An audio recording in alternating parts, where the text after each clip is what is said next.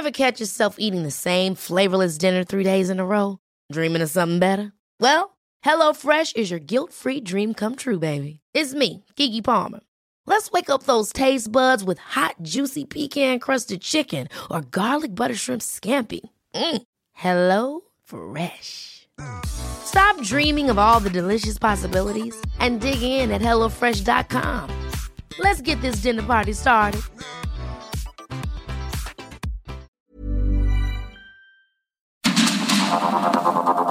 Heraldo Media Group presenta Sergio Sarmiento y Lupita Juárez.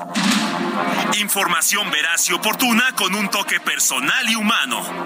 Por el Heraldo Radio, donde la H suena y ahora también se escucha.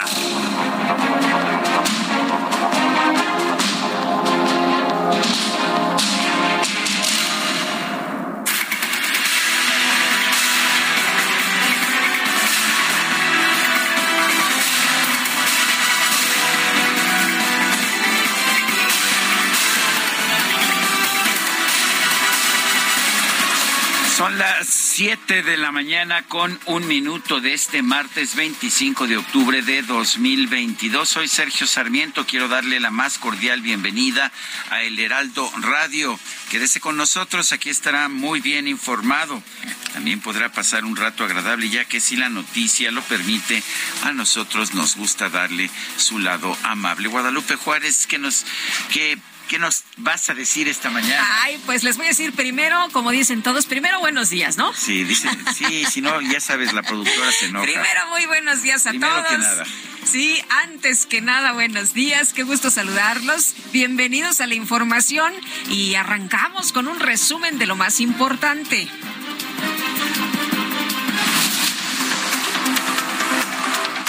En el Senado, las Comisiones Unidas de Hacienda y Crédito Público y de Estudios Legislativos Segunda aprobaron sin cambios el dictamen por el que se expide la Ley de Ingresos de la Federación para el ejercicio fiscal 2023 y la Ley Federal de Derechos. El senador del PRD, Miguel Ángel Mancera, denunció que el endeudamiento autorizado es superior en 22% al aprobado el año pasado, lo cual prende los focos amarillos. Viene, nos llama mucho la atención el tema del endeudamiento autorizado, presupuestado, que me parece que es algo que también debiéramos de platicar, dado que es en 22% superior al aprobado el año pasado y esta situación pues prende los focos amarillos, sobre todo por el mismo discurso que se ha venido planteando de no endeudamiento. Por su parte, Gabriel Llorio, subsecretario de Hacienda, descartó que el peso mexicano se vaya a depreciar 20% frente al dólar en uno o dos años, como lo advirtió la agencia Moody's Analytics. No, coincidimos con un escenario de depreciación acelerada como el que se ha hablado. Eh, y de hecho, si pensamos un poco cuándo pudo haber sucedido algo similar, fue en COVID 2020, en, en el 2020 con el COVID-19, cuando el tipo de cambio pasó eh, de 19 más o menos a 25 dólares por eh, pesos por dólar. Es más o menos el nivel de depreciación que está, que está hablando el escenario. Entonces tendría que pasar algo muy similar a lo que vivimos en COVID con una caída del menos 8.2% para ver una, varia, una, una variación así de significativa en nuestro tipo de cambio. Y la Comisión de Presupuesto y Cuenta Pública de la Cámara de Diputados aprobó la cuenta correspondiente al segundo año del gobierno del presidente López Obrador, a pesar de que están pendientes por aclarar cerca de 61 mil millones de pesos. Durante su comparecencia ante las Comisiones Unidas de Energía e Infraestructura de la Cámara de Diputados, el director general de Petróleos Mexicanos, Octavio Romero, aseguró que la adquisición de la refinería Deer Park en Houston resultó un magnífico negocio. Con relación a Deer Park, que ha resultado verdaderamente más que un buen negocio. Eh, nosotros pagamos 596 millones de pesos, de dólares, perdón, por el 50% de las acciones de Shell y al, en el primer semestre ya andamos con utilidades por arriba de 740 mil. Eso implica que ya recuperamos todo lo que pagamos a Shell y tenemos un excedente. Los legisladores de oposición cuestionaron al director de Pemex, Octavio Romero, por no cumplir la promesa de bajar a 10 pesos el precio de la gasolina, el deficiente combate a la corrupción, el trato privilegiado a las empresas vinculadas con los hijos del presidente y el sobrecosto en la refinería de Dos Bocas. En respuesta, Octavio Romero acusó a los legisladores de oposición de actuar con falta de ética y hacer afirmaciones mentirosas e ignorantes. Hay una pregunta, hay una respuesta y hay una réplica. Y normalmente en la réplica hay algunos diputados que actúan con falta de ética. Actúan como el que pasa por la calle, toma una piedra, rompe el vidrio y salen corriendo. Y ya no se les puede responder. Lo digo por los diputados y diputadas del PAN que hicieron una serie de afirmaciones mentirosas, ignorantes. Y discúlpenme porque estoy en la casa de los diputados, pues no puedo menos que decirlo. No es que me enoje, yo ya soy, como dicen en mi pueblo, coyota balaseada. Bueno, pues ahí está la respuesta del director de Pemex que les dijo mentecatos, les dijo mentecatos, mentirosos, ignorantes a los legisladores. El ministro de la Suprema Corte de Justicia, Juan Luis González Alcántara, admitió a trámite una acción de inconstitucionalidad promovida por 43 senadores de oposición en contra de la reforma que entrega el control operativo y administrativo de la Guardia Nacional a la Secretaría de la Defensa Nacional. Y mientras tanto, la juez novena de distrito en Guanajuato, Carla María Macías Lovera, otorgó una suspensión definitiva a Ángel Castro Gómez, miembro de la organización Uniendo Caminos México, para frenar la incorporación de la Guardia Nacional a la Secretaría de la Defensa. Durante su visita al Congreso del Estado de México, el secretario de Gobernación, Adán Augusto López, reveló que el presidente López Obrador considera que no se vale utilizar mentiras para responsabilizarlo por la militarización del país. No se vale que se siembre la mentira y que vaya quedando en el imaginario colectivo el hecho de que estamos militarizando al país. El gobierno de la República tiene derecho a dar a conocer la verdad. No se vale que posiblemente las más preciadas de nuestras instituciones sigan siendo vilipendiadas con la mentira y que nadie tenga el derecho a defender. Por otro lado, el secretario López Hernández acudió al Congreso de Veracruz, donde acusó al gobernador de Nuevo León, Samuel García, de dedicar más tiempo a rivalizar con los estados del sur que a reforzar las tareas de seguridad.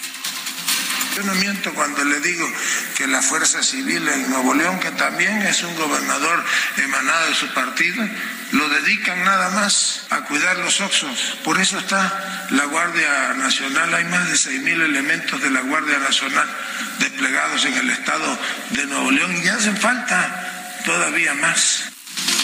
Bueno, el que empezó con la, eh, con la disputa, el que empezó con este tema fue el propio Dan Augusto López. La Fiscalía Especializada en Materia de Delitos Electorales resolvió archivar la carpeta de investigación contra Pío López Obrador y también David León Romero al concluir que las entregas de dinero en efectivo, estas que vimos en sobre, se acordarán ustedes de los videos en las que estuvieron implicados, no constituyen un delito electoral. Los especialistas independientes de 61 países que conforman la Comisión de Venecia, una comisión eh, del Consejo de Europa, advirtieron que la reforma electoral que promueve el presidente López Obrador podría socavar la confianza ciudadana al provocar ineficiencia en la organización de las elecciones. Y al participar en un seminario organizado por Movimiento Ciudadano, el exdiputado federal de Morena, Porfirio Muñoz Ledo, calificó al actual gobierno federal como populacherismo desordenado. El gobierno actual, reitero lo que dijo Dante Delgado, pues es como dicen los muchachos, una facha, porque es un populacherismo desordenado y contrario al Estado de Derecho. Yo mandé un Twitter antier no quiero detenerme, se los quiero repetir. Es el anti-Juárez. ¿Por qué? Porque Juárez dijo que entre los individuos como entre las naciones el respeto al derecho y la paz. Y nuestro presidente viola el derecho interno y se burla del derecho internacional. Por eso se llama el anti-Juárez. jefa de gobierno de la Ciudad de México, Claudia Sheinbaum, acusó a la oposición de estar desesperada por buscar la división de Morena. Pero lo que más llama la atención es que ahora recurren a los expresidentes para ser sus voceros, pues porque hay mucha desesperación, porque el pueblo de México está con el proyecto. Y luego ya todo lo demás pues ya es parte de, de lo que quieren eh, provocar, división interna. Eh, entonces, pues cada quien en lo que estamos y cómo estamos y ya definirá el pueblo de México a quien quiere que sea candidato o candidata en su momento. El coordinador de Morena en el Senado, Ricardo Monreal, descartó presentar una denuncia por espionaje a pesar de que la gobernadora de Campeche, Laida Sansores, dijo que va a hacer revelaciones sobre él en su programa el martes del Jaguar. Nunca he tenido temor, no tengo miedo a nadie ni a nada. Solo tengo temor de Dios, porque soy un hombre creyente, soy un hombre con principios y obviamente yo espero que la unidad prevalezca por encima de la insidia y la infamia. Pero si no fuera así, tengo mis derechos a salvo. Voy a dejar mis derechos a salvo y actuaré conforme a la ley hay que decir que ayer eh, Ricardo Monreal sacó un eh, tweet con un video en, al estilo de Star Wars, donde, pues ya sabes, este, dice que hay que combatir al lado oscuro y que la fuerza nos acompañe y sacaba ahí su, su espada, por supuesto, para decir que, bueno, pues ahí está luchando contra el lado oscuro. Gobierno de Tamaulipas comenzó a citar e integrar expedientes en contra de exfuncionarios estatales por presuntos delitos como quebranto al erario. Sin embargo, no fue contemplado el exgobernador Francisco García Cabeza de Vaca. La Fiscalía de Justicia de Durango confirmó que lleva a cabo una investigación por un desfalco de casi 1.500 millones de pesos del erario durante la administración del exgobernador José Rosas Puro ministro de la Suprema Corte, Luis María Aguilar, presentó un nuevo proyecto de sentencia sobre la prisión preventiva oficiosa, el cual propone que esta medida cautelar no se aplique de forma automática, sino que sea sometida a debate, tomando en cuenta los derechos humanos. El presidente Andrés Manuel López Obrador sostuvo un encuentro en Palacio Nacional con los padres de los 43 normalistas de Ayotzinapa para hablar sobre el avance de las investigaciones en este caso. Alrededor de 300 alumnos y padres de familia del CCH Sur realizaron una marcha desde las instalaciones del plantel hasta la torre de rectoría de la UNAM para exigir justicia por la agresión sexual que sufrió un estudiante el pasado 17 de octubre. Durante la protesta, un grupo de encapuchados vandalizó la torre de rectoría y bienes de la UNAM como el mural de David Alfaro Siqueiros y otros espacios escolares. En los Estados Unidos este lunes se registró un tiroteo en una secundaria de San Luis, Missouri, el cual dejó por lo menos a tres personas muertas y seis heridos. Bueno, están mandando información que señala que durante la noche de ayer un comando armado intentó matar al director operativo de la Policía Metropolitana en Tonalá, Jalisco. Con este caso suman al menos siete balaceras ocurridas en este mes. El Departamento del Tesoro de la Unión Americana emitió una sanción contra la Dirección General de Minas de Nicaragua para prohibir a los ciudadanos estadounidenses hacer negocios con el sector del oro de ese país. Y esta madrugada Rishi Sunak fue designado nuevo primer ministro del Reino Unido después de que Liz Truss, como usted sabe, presentó su dimisión ante el rey Carlos III. Y bueno, en la información deportiva, tome nota. Los Ositos de Chicago derrotaron 33 a 14 a los Patriotas de Nueva Inglaterra en el cierre de la semana 7 de la NFL. Y bueno, mentiría yo, y ya sabe usted que aquí no mentimos, no este, ¿qué es? No, no robar, no, robamos, no traicionar. nada de eso hacemos, aquí no mentimos. Sería una mentira decir que el conductor, el co-conductor de este programa junto con Guadalupe Juárez no está muy contento con el resultado. Son las 7 con 14 minutos.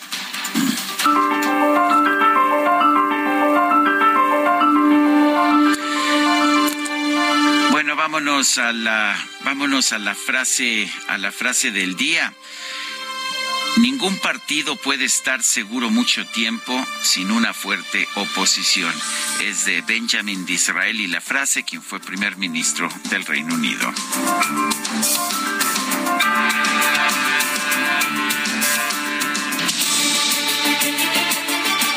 Las preguntas. Ayer preguntábamos, ¿piensa usted que la Secretaría de la Defensa debe seguir a cargo de las funciones de Policía Federal?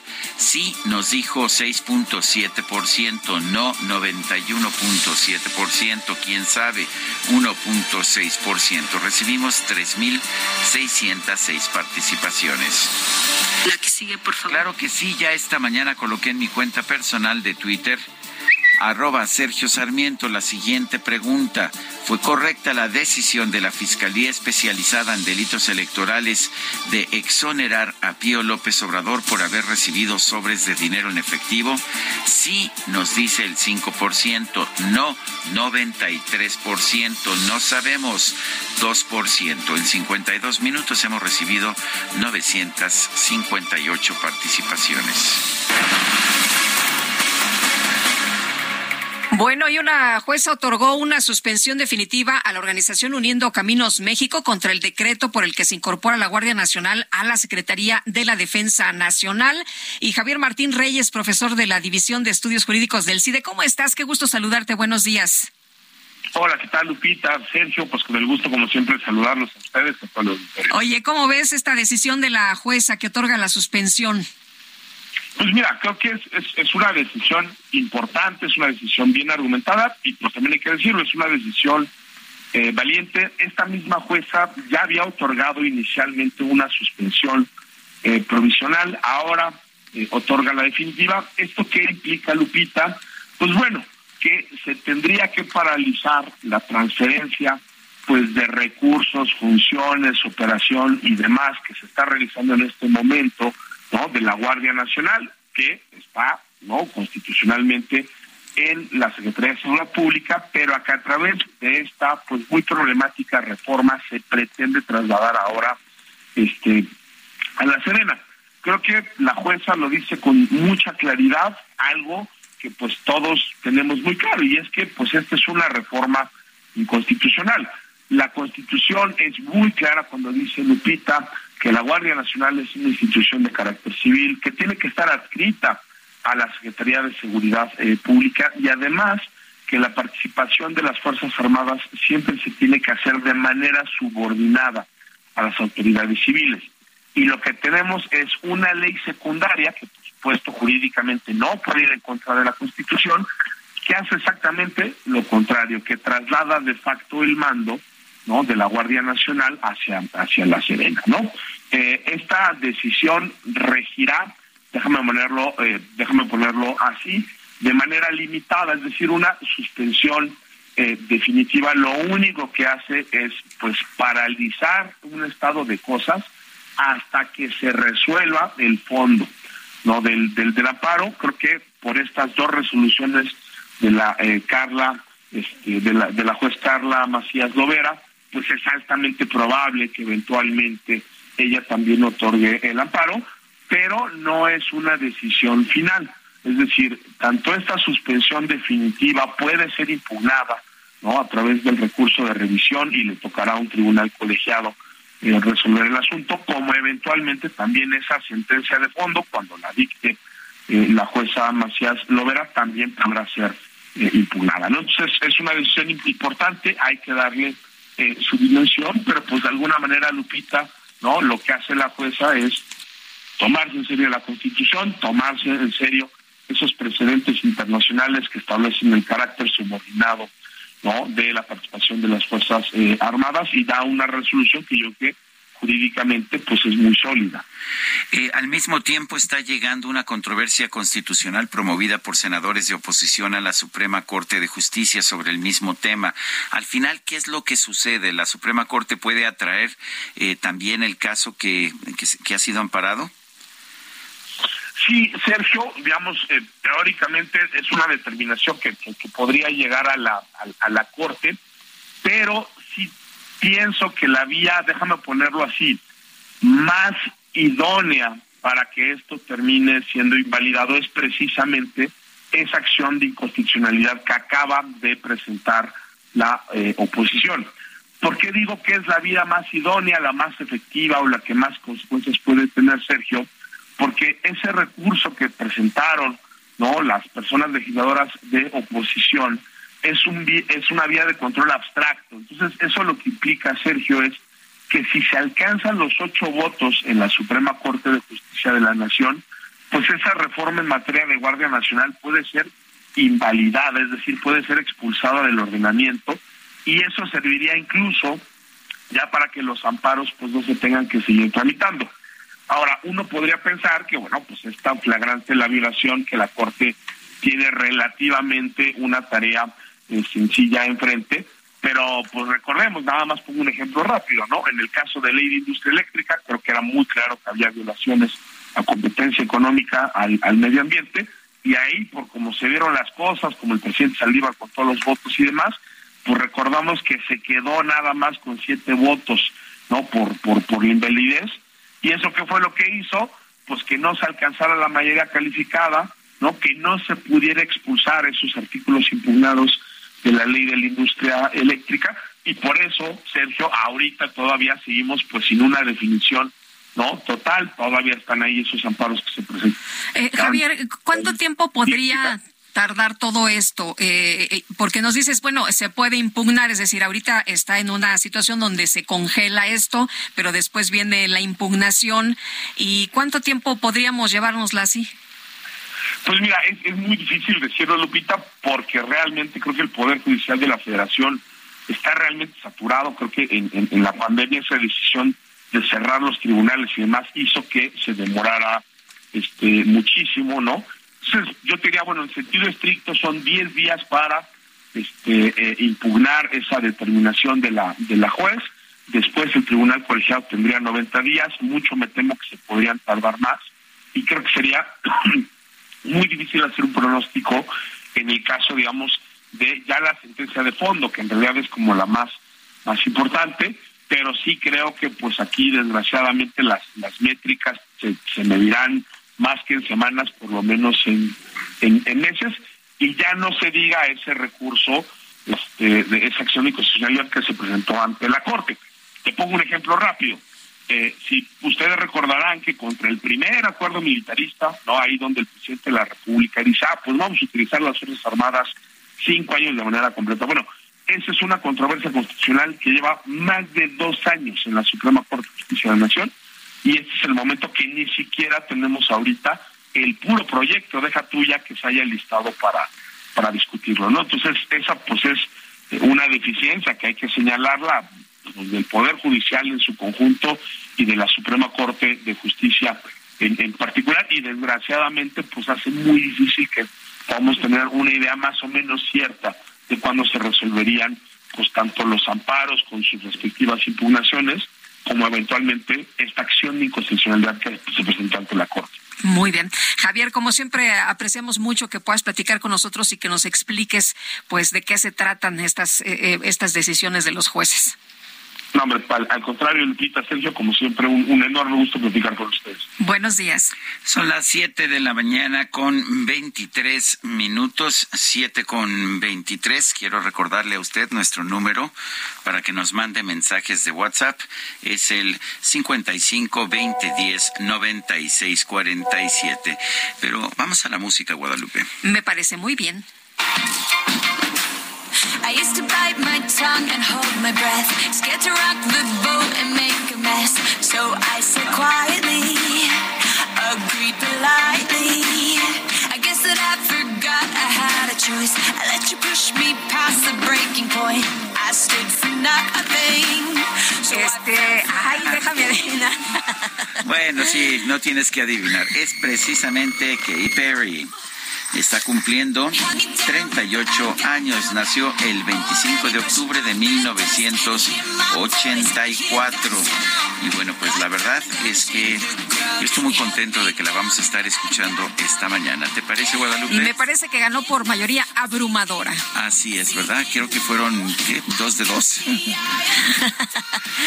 bueno, empezamos con esta que se llama cantar, Entrele.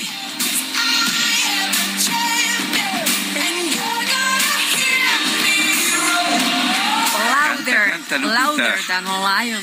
Muy bien. Bueno, pues Katy Perry. Nosotros lo dejamos un momento con Katy Perry, pero regresamos en un momento más.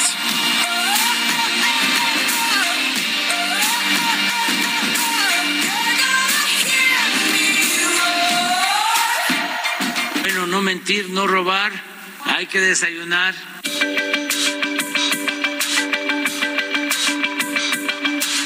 Sergio Sarmiento y Lupita Juárez quieren conocer tu opinión, tus comentarios o simplemente envía un saludo para ser más cálida esta mañana. Envía tus mensajes al WhatsApp 55 20 10 96 47.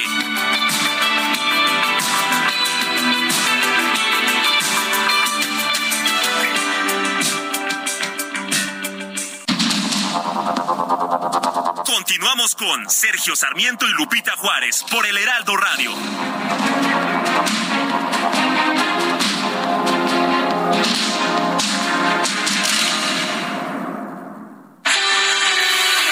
El amor inspira nuestras acciones por México. Reforestando la tierra, reciclando, Cuidando el agua, impulsando a las mujeres y generando bienestar en las comunidades. Juntos somos Coca-Cola y contigo el amor multiplica.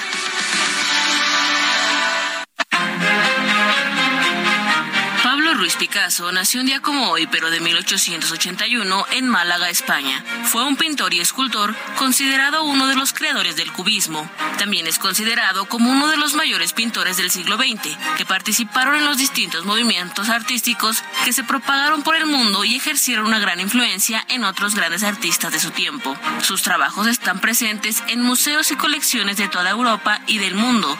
Además, abordó otros géneros como el dibujo, el grabado, la ilustración de libros, la escultura, la cerámica y el diseño de escenografías y vestuario para montajes teatrales. En lo político, Picasso fue declarado pacifista y comunista. Fue miembro del Partido Comunista de España y del Partido Comunista francés hasta su muerte que fue el 8 de abril en 1973 a los 91 años de edad en su casa llamada Notre Dame Vie.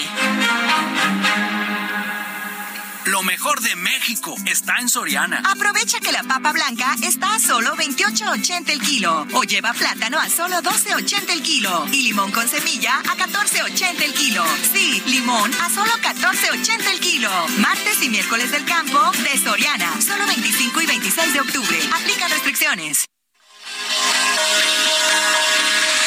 Do you ever like a plastic bag drifting through the wind, wanting to start again? Do you ever feel feel so paper thin, like a house of cards, one blow from caving in? Do you ever feel already buried but no one seems to hear a thing? Do you know that there's still a chance for you? Cause there's a spark in you. You just gotta ignite the light and let Seguimos escuchando música interpretada por Katy, Katy Perry.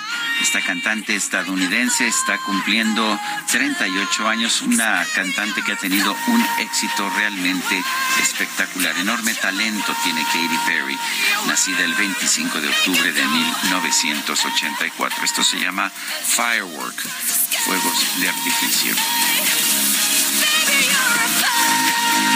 Pues, ¿qué me parece? Si andamos y apenas es martes, ¿eh? Apenas es martes, andamos con todo.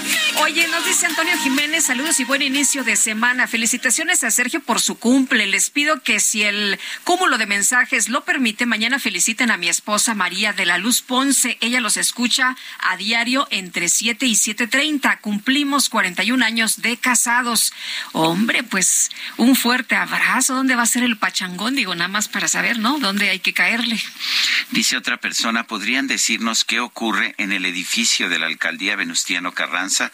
Desde las 4 de la mañana están con altavoces, claxon de camiones y cohetones. Oye, nos dicen ya nuestros compañeros del reporte urbano eh, que hay un evento del Sindicato de los Trabajadores de Limpia, que por eso está el, el relajo, por eso los cuetones. Bueno, pues así están las cosas. Son las siete, las siete de la mañana con treinta y cuatro minutos. Eh, vamos a, pues vamos con, con la información información en esta mañana. Eh, la Fiscalía, la Fiscalía de Delitos Electorales, la Fiscalía especializada en delitos electorales, encabezada por un militante de Morena, José Agustín Ortiz Pinchetti, determinó que el dinero en efectivo que recibió Pío López Obrador en 2015 en sobres y en bolsas de papel no fue un delito ya que no hubo pruebas suficientes para determinarlo. Efectivamente, en 2015, ah, el hermano del actual presidente de la República recibió dinero en efectivo de parte de David León, eh, quien se desempeñaba entonces como asesor en el gobierno de Chiapas de Manuel Velasco del Partido Verde, aunque en distintas ocasiones Manuel Velasco ha dicho que no era funcionario de su gobierno. En el sexenio de López Obrador fue coordinador nacional de protección civil y bueno, tenía un destino eh, posterior, se le había designado como el nuevo encargado de la empresa que distribuiría eh, vacunas y medicamentos en el territorio nacional, pero ya no se hizo efectivo este nombramiento debido a que se dio a conocer este video. Eh, los videos no han sido desmentidos ni rechazados por los implicados. de hecho, Pío López Obrador ha dicho que este, este dinero se utilizaba para gastos menores del movimiento, esto es, de Morena. Sin embargo, Héctor Sánchez Saldívar, agente del Ministerio Público Federal que se encargó de la indagatoria, señaló que no se ejerció la acción penal en favor de Pío López Obrador y de David León, porque pues dijo que no había pruebas, que no había pruebas que señalaran que se había cometido un delito. Eh, la legislación, de hecho, sí considera un delito las aportaciones anónimas y las aportaciones en efectivo a los candidatos y a los partidos políticos. Bueno, pues ahí la decisión por lo pronto. Y en otras cosas, la mesa o las mesas directivas de las comisiones de gobernación, reforma político electoral y de puntos constitucionales se reunieron ya este lunes para instalarse en comisiones unidas, pues para iniciar un análisis, un debate de una reforma muy, muy importante, la reforma electoral. Juan Ramiro Robledo es diputado por Morena y presidente de la Comisión de Puntos Constitucionales de la Cámara de Diputados y quien está eh, esta mañana con nosotros vía telefónica. ¿Qué tal, Juan Ramiro? Muy buenos días. Buenos días, eh, mucho gusto de platicar con ustedes. Muchas gracias. Juan Ramiro, cuéntenos eh, cómo ve usted las posibilidades de que esta reforma electoral pase como pues ustedes la tienen contemplada, como es la, la propuesta esta de elegir a los consejeros por voto popular, de reducir el eh, pues el recurso para el, el INE. ¿Cómo ve usted? Pues veo que hay una posibilidad entre tantas iniciativas. Existen 50 que proponen más de 50 reformas constitucionales. Y hay otras 54 que proponen reformas a las leyes secundarias. De entre todas, hay algunos puntos de comunión entre los grupos parlamentarios que representan pues a sus partidos. ¿Qué posibilidades hay? Pues algunas de que se puedan elevar a norma constitucional. ¿Qué posibilidades hay de hacer reformas legales, pues muchas, porque ahí no se requiere más que la mayoría absoluta, es decir, la mitad más uno, y la coalición gobernante y dominante en el en la Cámara de Diputados en el Congreso pues tiene esa votación. Pero lo importante sería tener encontrar los puntos de acercamiento para reformas más importantes a nivel constitucional. En eso estamos. Ahora a las nueve nos vamos a reunir tres comisiones de dictamen las dos que originalmente estábamos estudiando esto, que es la política electoral que fue creada ex profeso para analizar una posible reforma electoral en el país. Fue creada ex profeso en esta legislatura. Y la de puntos constitucionales, que es tradicional y que siempre se ocupa de estudiar los asuntos de ese, de ese nivel jerárquico. Pero se agregó a gobernación con buen tino porque bueno, pues la materia electoral es una materia de gobierno, es una materia de gobernación.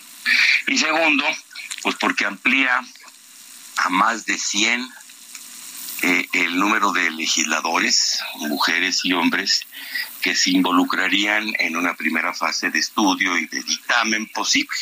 Entonces, hoy nos reunimos a partir de las nueve y de ahí, pues, a ver qué método de trabajo puede encontrarse que nos permita poner en la mesa todo lo que hay y de ahí seleccionar lo posible y lo imposible en términos políticos.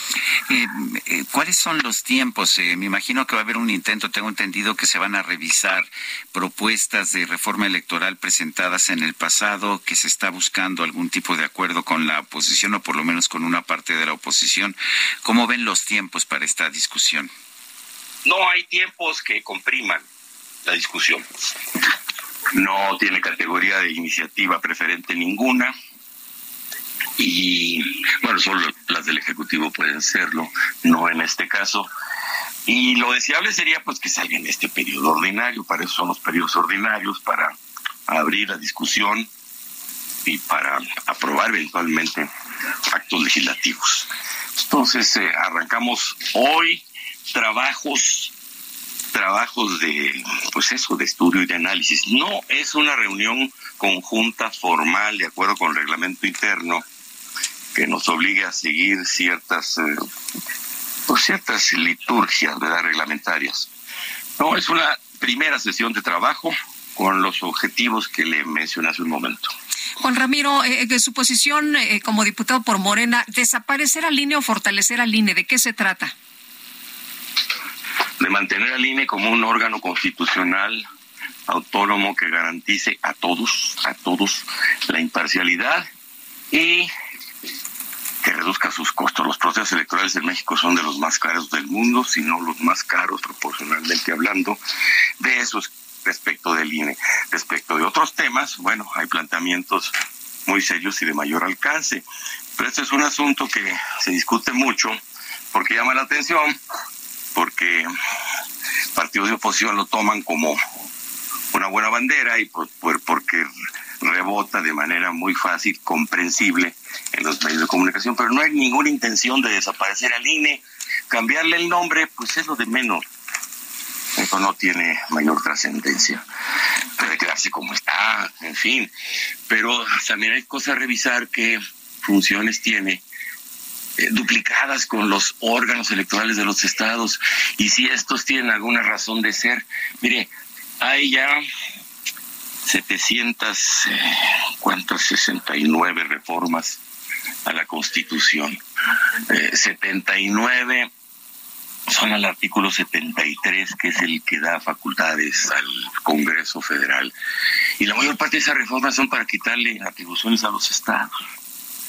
Realmente ya hace mucho que nos perfilamos con un estado más bien centralista en todos los sentidos que dan rasgos muy importantes de federalismo y en la Constitución está esa sacrosanta palabra. Yo estoy a favor del federalismo, yo soy un abogado, un universitario de provincia, pero la realidad es que el país ha caminado desde hace dos siglos en sentido contrario. Entonces, vamos revisando si nos es útil el federalismo en procesos electorales o si formamos una sola unidad procesal nacional de elecciones y que eso pueda ser más eh, funcional, más ágil. Ese es otro punto. Diputado, la Convención de Venecia, que es la Comisión Europea para la Democracia, para el Derecho, la Comisión de Venecia, dice que cambiar un sistema que funciona bien y que goza de la confianza de los actores y de años de evolución democrática conlleva un riesgo inherente de socavar dicha confianza.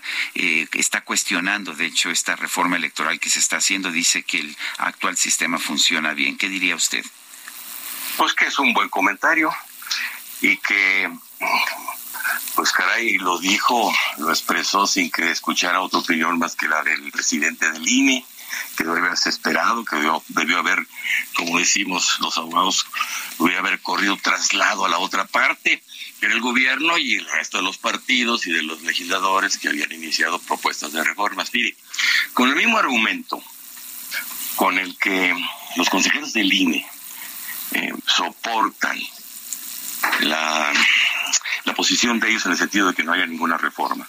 Es decir, que deben tomarse en cuenta todos y que las reformas constitucionales electorales importantes en el país en, los últimos, en las últimas décadas, del 77 para acá, deben ser tomadas prácticamente por consenso unánime no un consenso calificado que permita la reforma, sino que sea unánime por, para que todos los participantes queden de acuerdo con las reglas del arbitraje electoral.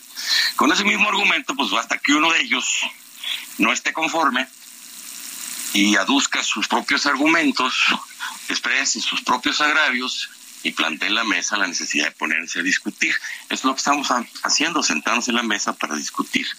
A ver qué viene y las opiniones de que vienen del exterior, pues las escuchamos, las leemos y las respetamos.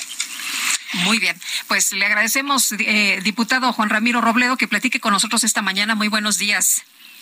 Buenos días, buenos días. Hasta luego. Oye, Pablo Gómez de la UIF escribió en su cuenta de Twitter, la Comisión de Venecia, una española, un montenegrino, un maltés y un estoniano opinan que la propuesta electoral de AMLO es onerosa y no ofrece garantías. Se nota que no conocen México, no mencionan lo que ahora se despilfarra. En ningún país de Europa se aceptaría.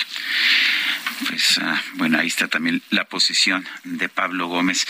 Este lunes, diputados de distintos partidos cuestionaron al director general de Mexicanos, Octavio Romero Oropesa, sobre el proceso de licitaciones, sobre el robo de combustible, sobre el aumento de la deuda de la empresa. Un airado director de Pemex, de hecho, los descalificó, los llamó mentecatos. Vamos a conversar con el diputado por el PRI, Pedro Armentia López, secretario de la Comisión de Energía en la Cámara de Diputados. Eh, diputado, ¿es, ¿es Armentia? ¿Esa es la pronunciación correcta de su apellido? Muy buenos días, Sergio. Armentía. Armentía, muy bien. diputado Armentía, eh, cuéntenos en primer lugar cómo estuvo esta comparecencia del director general de Pemex, cómo la vio y pues qué conclusiones nos puede usted ofrecer.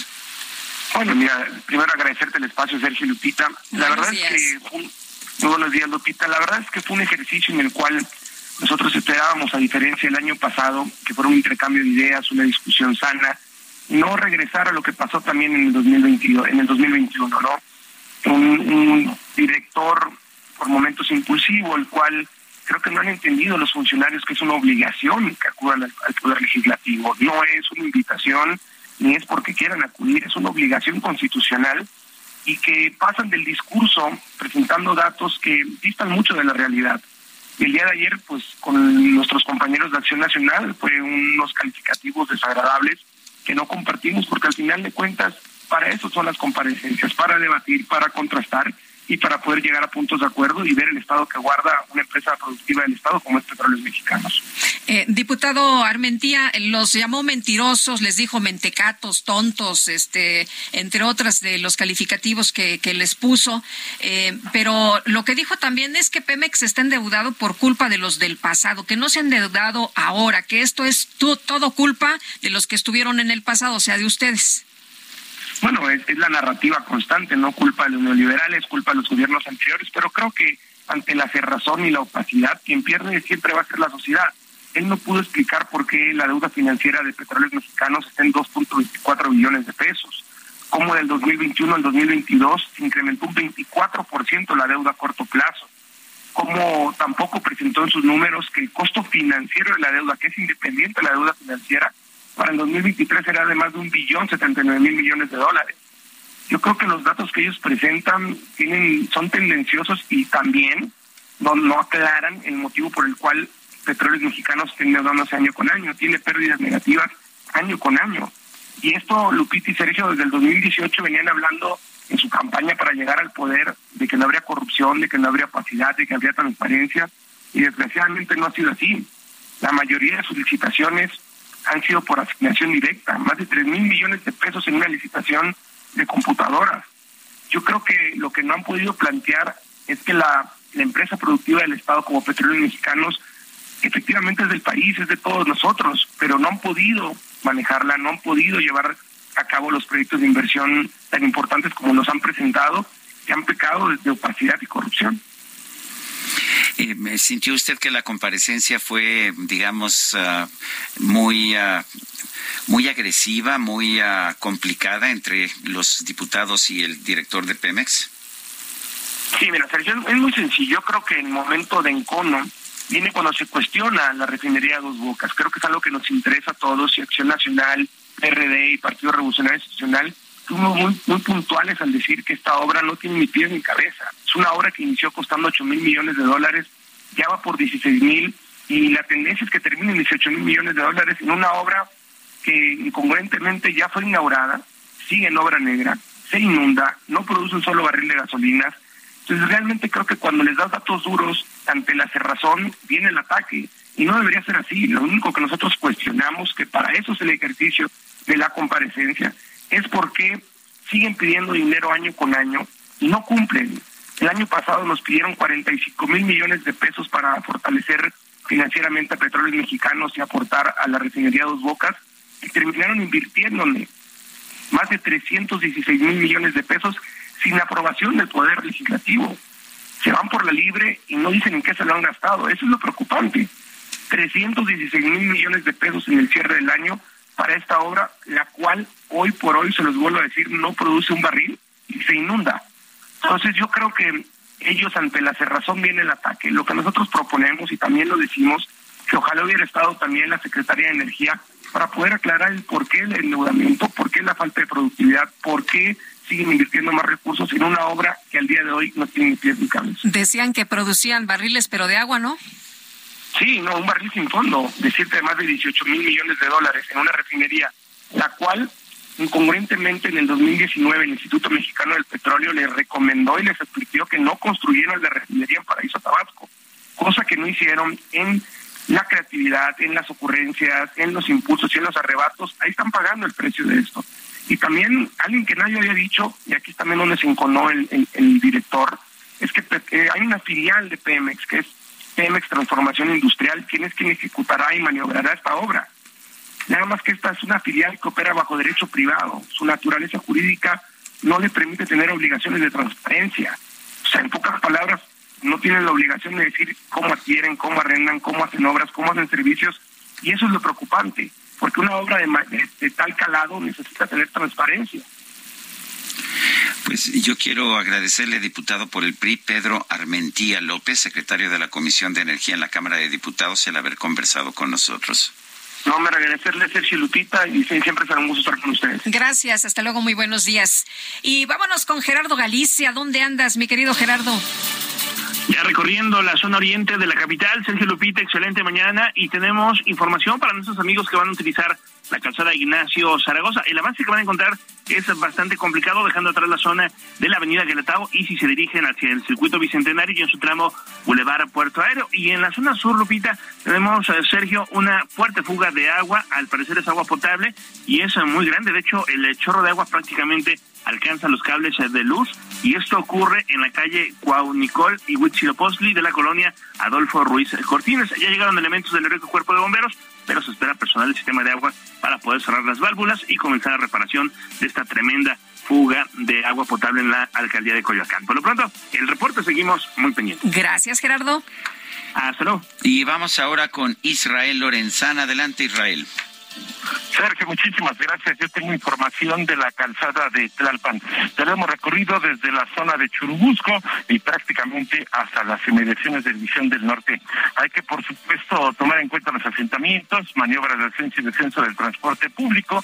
Para nuestros amigos que van con dirección hacia el periférico, hay que anticipar su paso por varios minutos. El sentido opuesto, la circulación aceptable, por lo menos en el tramo que comprende la zona de Churubusco y hasta las inmediaciones de viaducto. Sergio Lupita, la información que les tengo. Muy bien, muchas gracias Israel. Israel Lorenzano. Hasta luego. Hasta luego. Oye, me dicen que este viernes 28 se va a llevar a cabo elecciones, se van a llevar a cabo elecciones para conocer el nuevo líder sindical de la sección eh, de la sección 1, limpia y transportes. Están como en cierre de campaña y estos días se han presentado en distintas alcaldías. Hoy le tocó en Venustiano Carranza, así que por eso hay hasta sonideros, hay música, hay cuetones y hay de todo. Vamos ahora con Javier Ruiz. Adelante, Javier.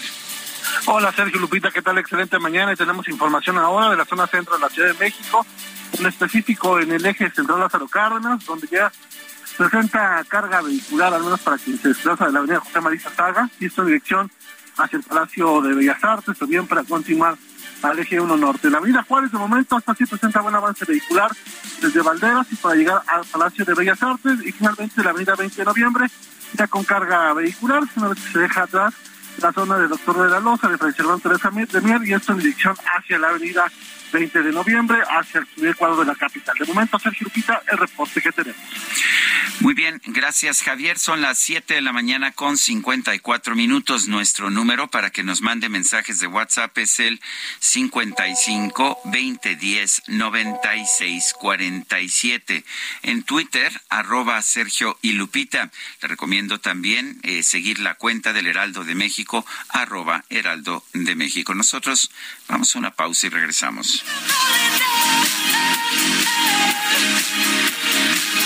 You don't have to feel like a wasted space. You're original, cannot be replaced. If you only knew what the future holds after a hurricane comes a rainbow. Maybe a reason why all the doors are closed, so you could open one that leads you to the perfect road. Like a bolt, your heart will glow, and when it's time to know,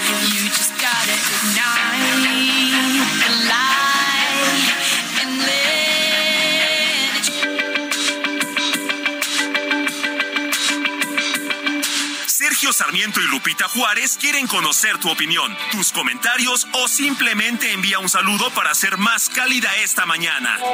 Envía tus mensajes al WhatsApp 55 20 10 96 47.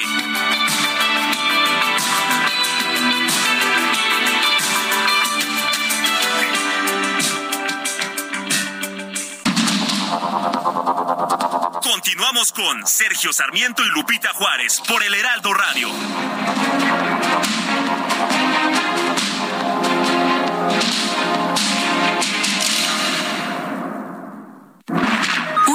Estufa que manejas desde el smartphone? Nuevas estufas LG InstaView, ahora con inteligencia artificial LG ThinQ. Toca dos veces y descubre la magia del interior sin abrir la puerta. Las únicas con horno de convección, air fryer, grill y triple flama. Descubre la inteligencia de la cocina con LG. Destino Qatar en el Heraldo Radio. Una presentación de LG Electronics. Ahora que la selección mexicana está dentro del proceso mental para enfrentar la primera fase del Mundial, valdría la pena pensar que Argentina, el más complicado de sus tres adversarios, tiene lo que diríamos un punto flaco, las cábalas. En Argentina, absolutamente todos realizan actividades cabalísticas, desde los utileros, cuerpo técnico, jugadores, directivos y hasta los aficionados. El más significativo de los casos fue Carlos Salvador Vilardo, que arrastró supersticiones desde que era jugador hasta que llegó a dirigir al albiceleste. Su obsesiva personalidad contagió al equipo y con el éxito alcanzado en México 86, acaparó discípulos a todo nivel. El más sobresaliente de todos, el gran Diego Armando Maradona. Cumplió religiosamente con su rutina cada día de su estancia en Sudáfrica, hasta que su programada y repetida conferencia del día previo a cada partido no pudo llevarse a cabo antes de su duelo ante Alemania, donde fueron barridos cuatro goles a cero. Aunque se tardó en reconocerlo, Diego Armando dijo tiempo después que ahí me la rompieron. Así que tal vez no todo deba darse por perdido de forma anticipada. Hasta la próxima, lo saluda Edgar Valero. Destino Qatar en el Heraldo Radio.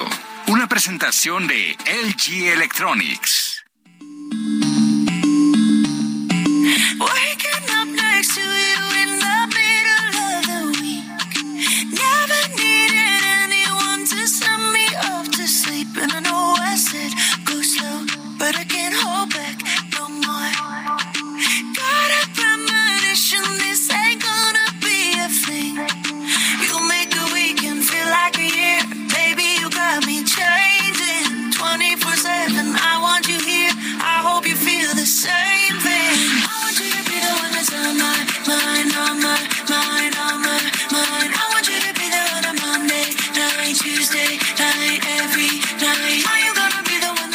Escuchando música interpretada por Katy Perry. Esta cantante estadounidense está festejando su cumpleaños número 38. Esta canción se llama 365, 365.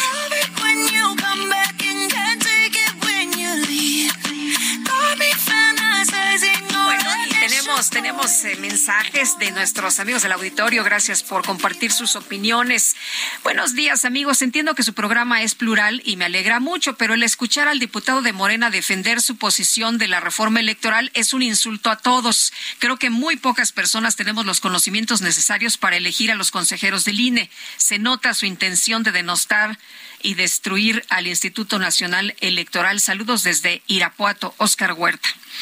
Bueno, y Carlos Hurtado nos dice, el documento europeo no dice que no es que no haya que hacer cambios, efectivamente, no es que diga que no haya que hacer cambios, pero dice que hay ciertos cambios que generarían desconfianza y dice que el sistema funciona bien. Bueno, y vámonos ahora al pronóstico del tiempo. Lo mejor de México está en Soriana. Aprovecha que la papa blanca está a solo 28.80 el kilo. O lleva plátano a solo 12.80 el kilo. Y limón con semilla a 14.80 el kilo. Sí, limón a solo 14.80 el kilo. Martes y miércoles del campo de Soriana. Solo 25 y 26 de octubre. Aplica restricciones. El pronóstico del tiempo con Sergio Sarmiento y Lupita Juárez.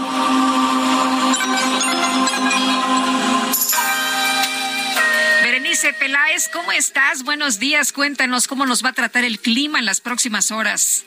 ¿Qué tal? Muy buen día. Es, muy, es un gusto saludarlos desde el Servicio Meteorológico Nacional para informarles que este día el Frente Frío número 5 va a recorrer el noreste y el oriente de México, propiciando lluvias aisladas y algunos chubascos en estas regiones, además de lluvias puntuales fuertes en Puebla, Veracruz y Oaxaca. Además, la masa de aire frío que está acompañando a este frente va a generar viento de componente norte con rachas de 60 a 80 kilómetros por hora en Coahuila, Nuevo León, Tamaulipas, en San Luis Potosí y también en la costa de Veracruz. Además, esperamos ambiente de frío a muy frío al amanecer, con posibles heladas en zonas altas de los estados de la Mesa del Norte. Por otra parte, les comento que el ingreso de humedad tanto del Océano Pacífico como del Golfo de México y el Mar Caribe van a ocasionar lluvias y chubascos dispersos sobre el occidente, centro, sur y sureste del país, incluida la península de Yucatán, con lluvias puntuales fuertes en el estado de Chiapas. Además, tenemos un sistema anticiclónico en niveles medios de la atmósfera que nos va a estar generando temperaturas diurnas cálidas a calurosas sobre gran parte del territorio nacional. Finalmente, para el Valle de México, durante este día se pronostica ambiente fresco y cielo con nubosidad dispersa en el transcurso de la mañana. También tenemos bruma y hacia la tarde se pronostica el incremento de la nubosidad con probabilidad de lluvias e intervalos de chubascos tanto en la Ciudad de México como en el Estado de México. Respecto a la temperatura, Lupita Sergio, les comento que esperamos una máxima de 26 a 28 grados Celsius durante esta tarde. Hasta aquí el reporte del tiempo desde el Servicio Meteorológico Nacional. Muy bien, gracias Berenice, buenos días. Gracias, buenos días. Durante su visita al Congreso de Hidalgo, ha estado visitando congresos estatales, el secretario de Gobernación, Adán Augusto López, afirmó que un militar sí puede ser presidente de la República siempre y cuando se someta a las urnas. Eh, yo no lo tengo tan claro, pero vamos a conversar con Gabriel Regino, abogado penalista. Eh, licenciado Regino, gracias por tomar nuestra llamada. Cuéntenos, ¿puede un militar ser uh, presidente de la República? ¿Podemos regresar a los tiempos en que los militares eran siempre los presidentes? Sergio Lupita, muy buenos días Buenos para días. ustedes y para todo el auditorio. Y la respuesta es sí, un militar sí puede ser presidente de la República bajo la condición de que renuncie a su actividad como tal seis meses antes del día de la elección. O sea, sería un militar en retiro, no un militar en funciones. Exactamente, exactamente, Sergio.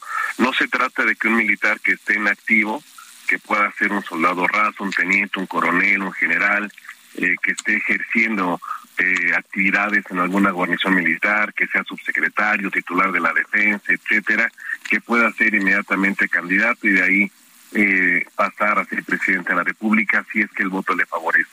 Hay una restricción que le obliga a los militares, a cualquier secretario de Estado, a cualquier subsecretario de Estado, al fiscal general de la República, a los gobernadores que si quieren contender para la presidencia de la República, tienen que separarse de esa función militares, gobernadores, fiscales, secretarios de Estado, seis meses antes de la elección. Esa es la condición que la Constitución les pone a todos ellos. No hay restricción para que algún militar pueda contender por la presidencia, insisto, siempre y cuando se haya retirado del servicio activo seis meses antes de la elección. Eh, es que Gabriel eh, eh, llamó la, atención esta declaración de Adán Augusto López, secretario de Gobernación, cuando insiste, no, no fue una sola vez, ha dicho ya en varias ocasiones que un militar sí puede ser presidente de la República y pues como que uno dice, el, el militar en activo, pero tú ya nos explicas que no, no, no se vale, que no se puede, que no está en la Constitución, las reglas así lo determinan.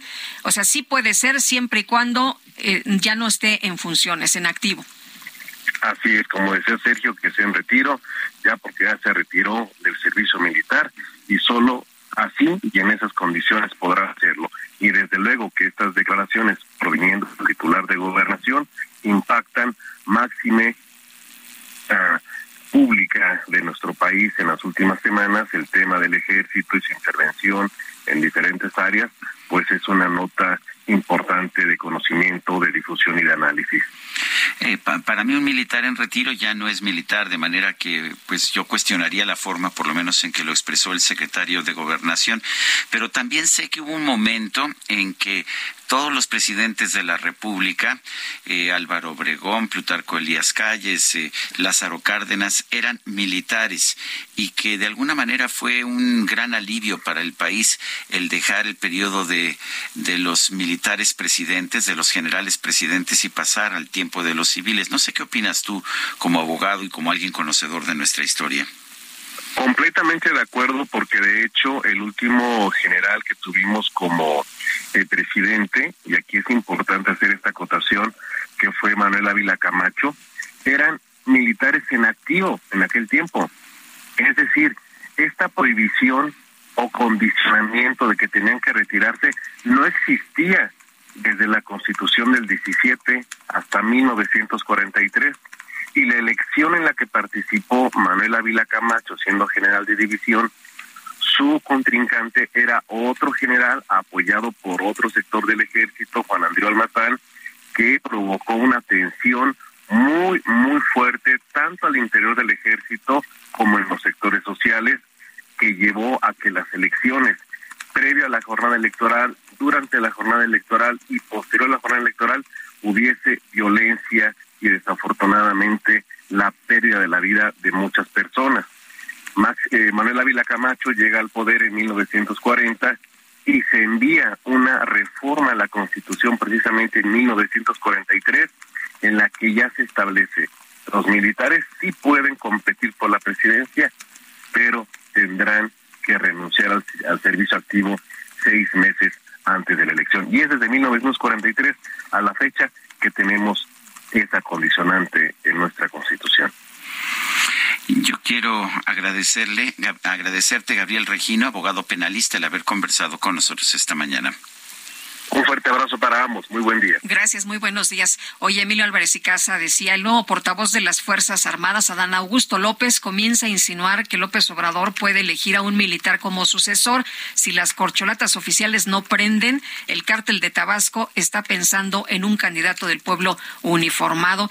Lo dijo el eh, legislador Emilio Álvarez y Casa. Y bueno, el senador de Morena, Ricardo Monreal, aseguró que son ilegales las intervenciones de comunicaciones o espionaje en el que incurre la gobernadora de Campeche, Laida Sansores. Y es que Misael Zavala, pues advirtió Laida Sansores que hoy en el martes del Jaguar, pues habrá información de Ricardo Monreal. Cuéntanos qué tal, muy buenos días. Una conversación, por cierto, que habría sostenido con Alejandro Moreno, el líder nacional del PRI.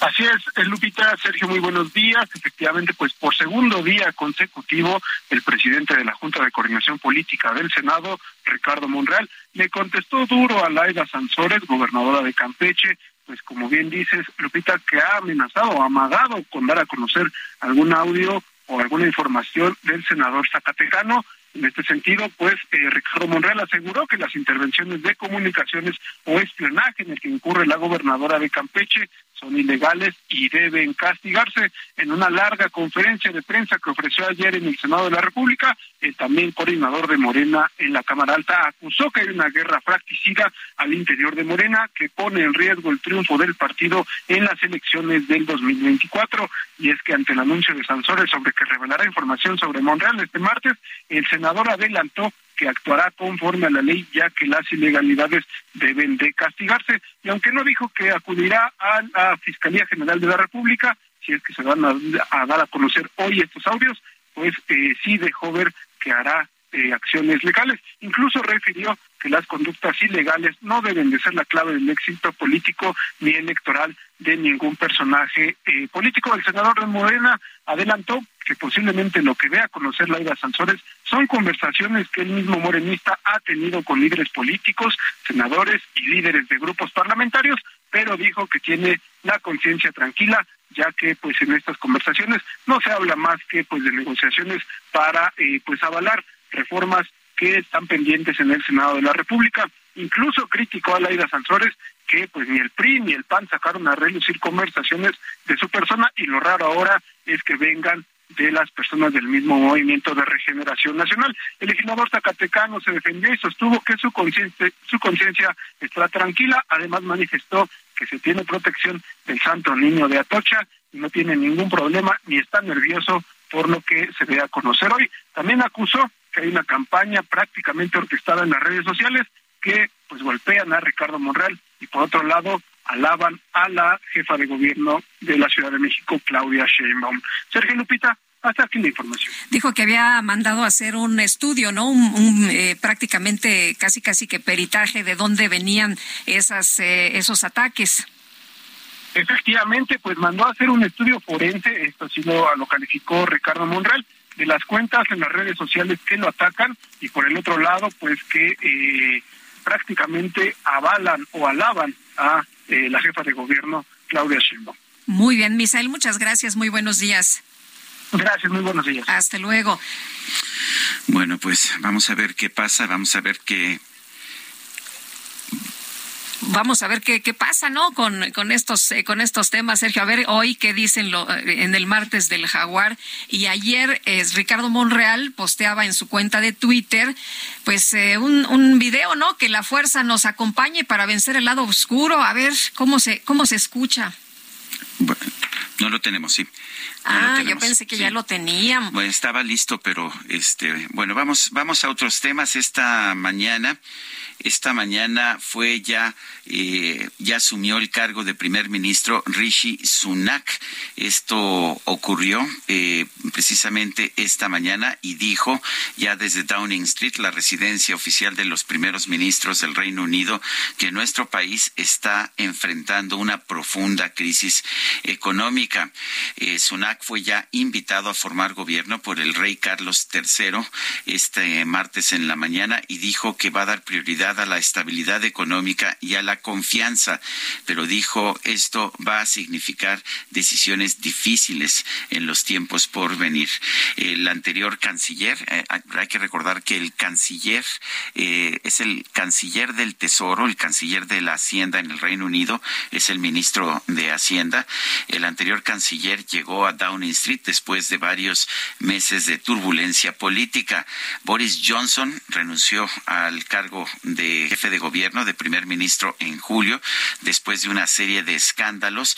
Liz Truss se convirtió en primera ministra el 5 de septiembre, pero se vio obligada a renunciar después de que sus propuestas económicas generaron un desplome de los mercados financieros. Sunak dijo que Truss eh, cometió errores y que él estaba en Downing Street, esto es en el cargo de primer ministro, en parte para arreglarlo para arreglar estos errores y dijo que espera que un nuevo plan fiscal eh, esté listo la semana que viene para eh, reasegurar los mercados que la deuda se encuentra bajo control.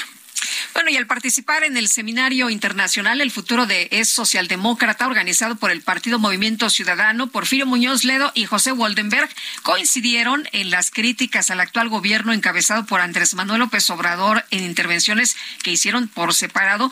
De hecho, Muñoz Ledo calificó de populacherismo desordenado la actual administración federal. El gobierno actual como dicen los muchachos, pues una facha, porque es un populacherismo desordenado y contrario al Estado de Derecho, es lo que dijo el expresidente de la mesa directiva de la Cámara de Diputados. Consideró que el actual presidente podría llamársele antijuárez, porque considera que actúa en contra de lo dicho por el expresidente, que defendía que entre los individuos como entre las naciones el respeto al derecho ajeno es la paz. Y nuestro presidente viola el derecho eh, interno y también dijo se burla del derecho internacional, por eso se llama el antijuárez. Esto fue lo que dijo Porfirio Muñoz Ledo.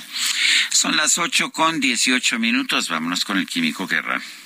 En Soriana encuentras la mayor calidad. Aprovecha que el pollo entero fresco está a solo 38.90 el kilo. O lleva carne molida de res 80-20 a 87.90 el kilo.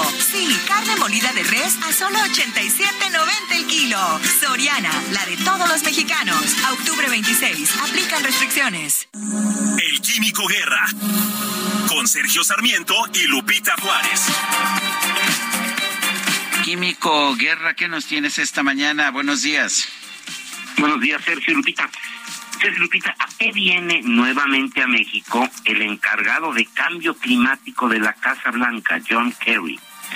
Eh, pues pensaría uno que el, secretario de Estado, etcétera, pero el del cambio climático nuevamente a México. Dicen, Sergio Lupita, que la oportunidad se pinta calva hay que tomarlo en cuanto se presenta. Fíjense que estaba yo leyendo una serie de análisis, sobre todo una declaración del presidente de la Nación Mexicana del Hidrógeno, que eh, México cuenta con características para producir hidrógeno a 4.50 o 5 dólares por kilo. ¿Es esto mucho o poco? Pues es parecido a lo que está produciendo actualmente Holanda, lo que eh, va a producir Alemania, etcétera, pero hay una condición específica. El presidente Biden, en su programa este en contra de la inflación, que incluye mucho estímulo a la cuestión de las energías renovables, eh, se comprometió a subsidiar con 3 dólares por kilo la producción de hidrógeno. Si México está produciendo a 4.50 y hay un estímulo de 3 eh, dólares por kilo, podríamos estarle vendiendo a los Estados Unidos a un dólar 50, pero si lo producimos en la frontera, eh, le ganamos la competencia a cualquier otro país que quiera eh, enviar hidrógeno a los Estados Unidos. Esta es una oportunidad de oro para México. Lupita, ojalá, ojalá lo podamos ver. Dentro de este esquema, el país podría aprovechar sus condiciones ideales por la cantidad de insolación para la energía fotovoltaica, por las condiciones de viento, por ejemplo, en la rumorosa, para la producción de hidrógeno eh, en condiciones extraordinarias y venderlo lo más económico posible a Estados Unidos. Siempre he pensado, dice el presidente de la eh, Asociación Mexicana del Hidrógeno, que si el hidrógeno llega a México lo hará por la frontera norte. Baja California es un estado donde hay mayor cantidad de intercambio de conocimiento, bienes, materiales y de dinero en el mundo. Y si esto lo unamos a una producción eh, muy económica y masiva de hidrógeno, para México esto sería la oportunidad, de Lupita, la oportunidad de oro, debido precisamente a las condiciones eh, que se tienen actualmente, pues con la incertidumbre en los precios, con la volatilidad de los mercados, etcétera, y por un dato adicional, en México la industria automotriz es la más preparada para el tratamiento del hidrógeno porque es fuerte, más que en otros países. En, actualmente el sector cuenta con 19 plantas de ensamblaje y cientos de fábricas de componentes, dando como resultado uno de los sectores más productivos y más pujantes del país y el ideal precisamente para hacer la conversión hacia la movilidad con hidrógeno. He comentado con usted, Sergio Lupita, que estos avances van verdaderamente a una velocidad vertiginosa. De que empecé a hablar de esto con ustedes, que será año y medio del hidrógeno, pues vemos que los avances han sido verdaderamente espectaculares. En estos años, en estos meses, y yo creo que para eso viene John Kerry, la oportunidad para México de dar un salto cuántico en la generación de empleos bien pagados, la generación de recursos que no vengan necesariamente de las remesas, sino de algo productivo en el país, el poder detener, retener productivamente a los jóvenes en territorio mexicano. Todo esto es un cóctel, Sergio Lupita, que apunta, abona hacia que México podría convertirse en una potencia de hidrógeno y por qué no La oportunidad, como les decía yo, se pinta calva.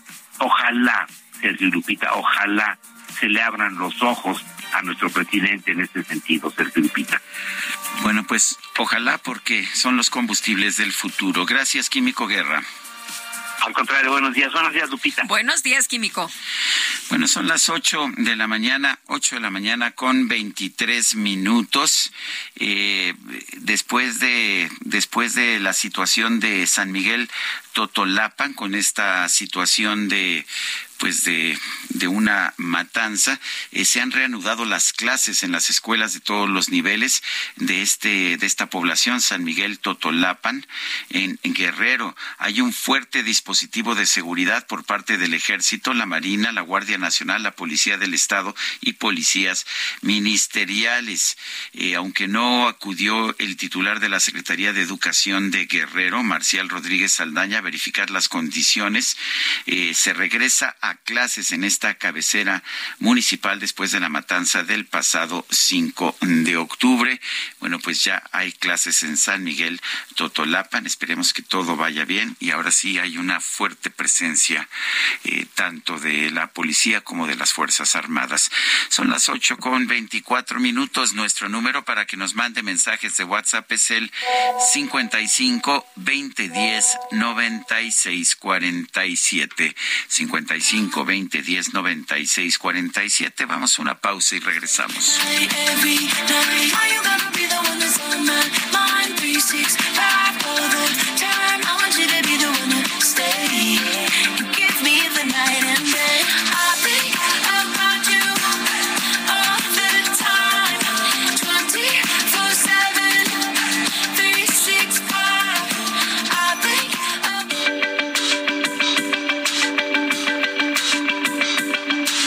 Sergio Sarmiento y Lupita Juárez quieren conocer tu opinión, tus comentarios. Ever catch yourself eating the same flavorless dinner three days in a row? Dreaming of something better? Well, HelloFresh is your guilt-free dream come true, baby. It's me, Kiki Palmer. Let's wake up those taste buds with hot, juicy pecan-crusted chicken or garlic butter shrimp scampi. Mm. Hello Fresh. Stop dreaming of all the delicious possibilities and dig in at HelloFresh.com. Let's get this dinner party started.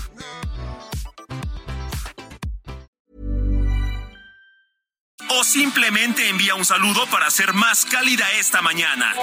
Envía tus mensajes al WhatsApp 55 20 10 96 47.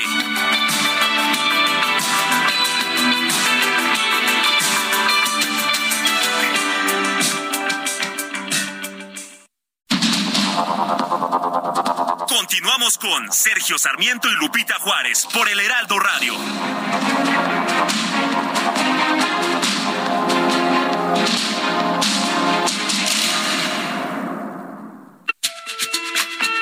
Hola a todas y todos. Soy el doctor Francisco Lin Sánchez, director médico para el portafolio de oncología en Pfizer México.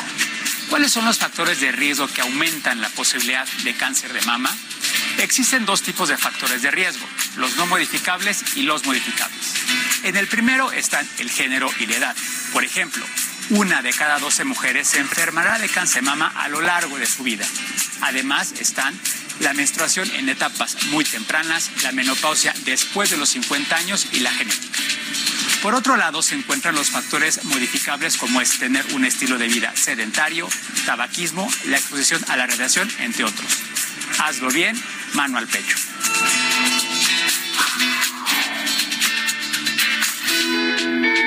Una campaña de Heraldo Media Group.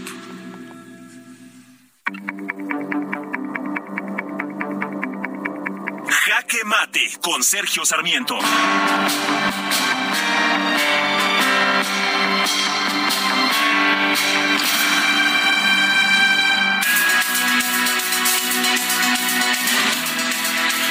La decisión de la Fiscalía Electoral de sobreseer el caso de Pío López Obrador nos manda un mensaje pero es un mensaje preocupante.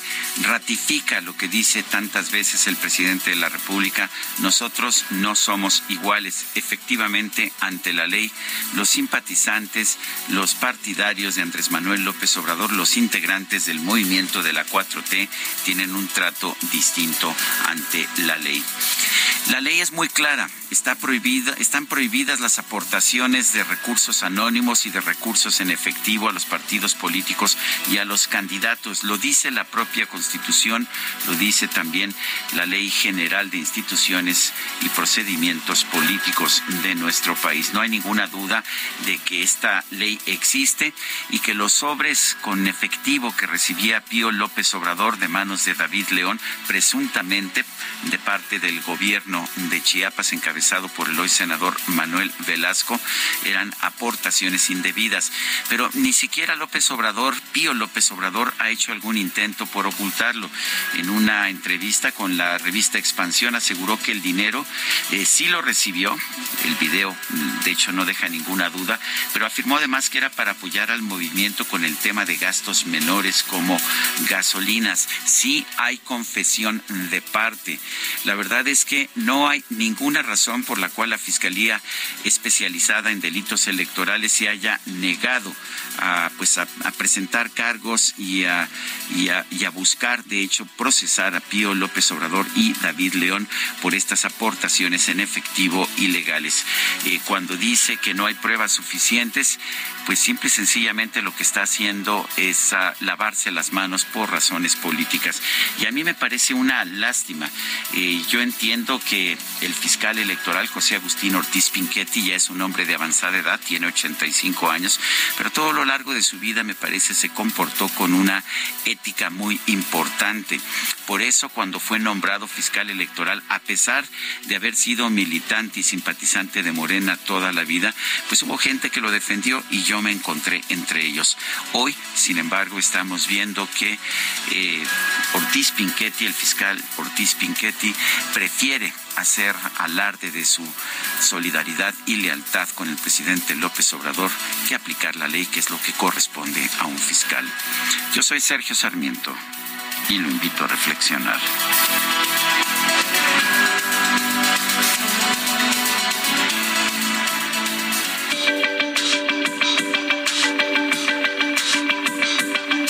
Sergio Sarmiento y Lupita Juárez, su opinión es muy importante. Escríbales en arroba Sergio y Lupita.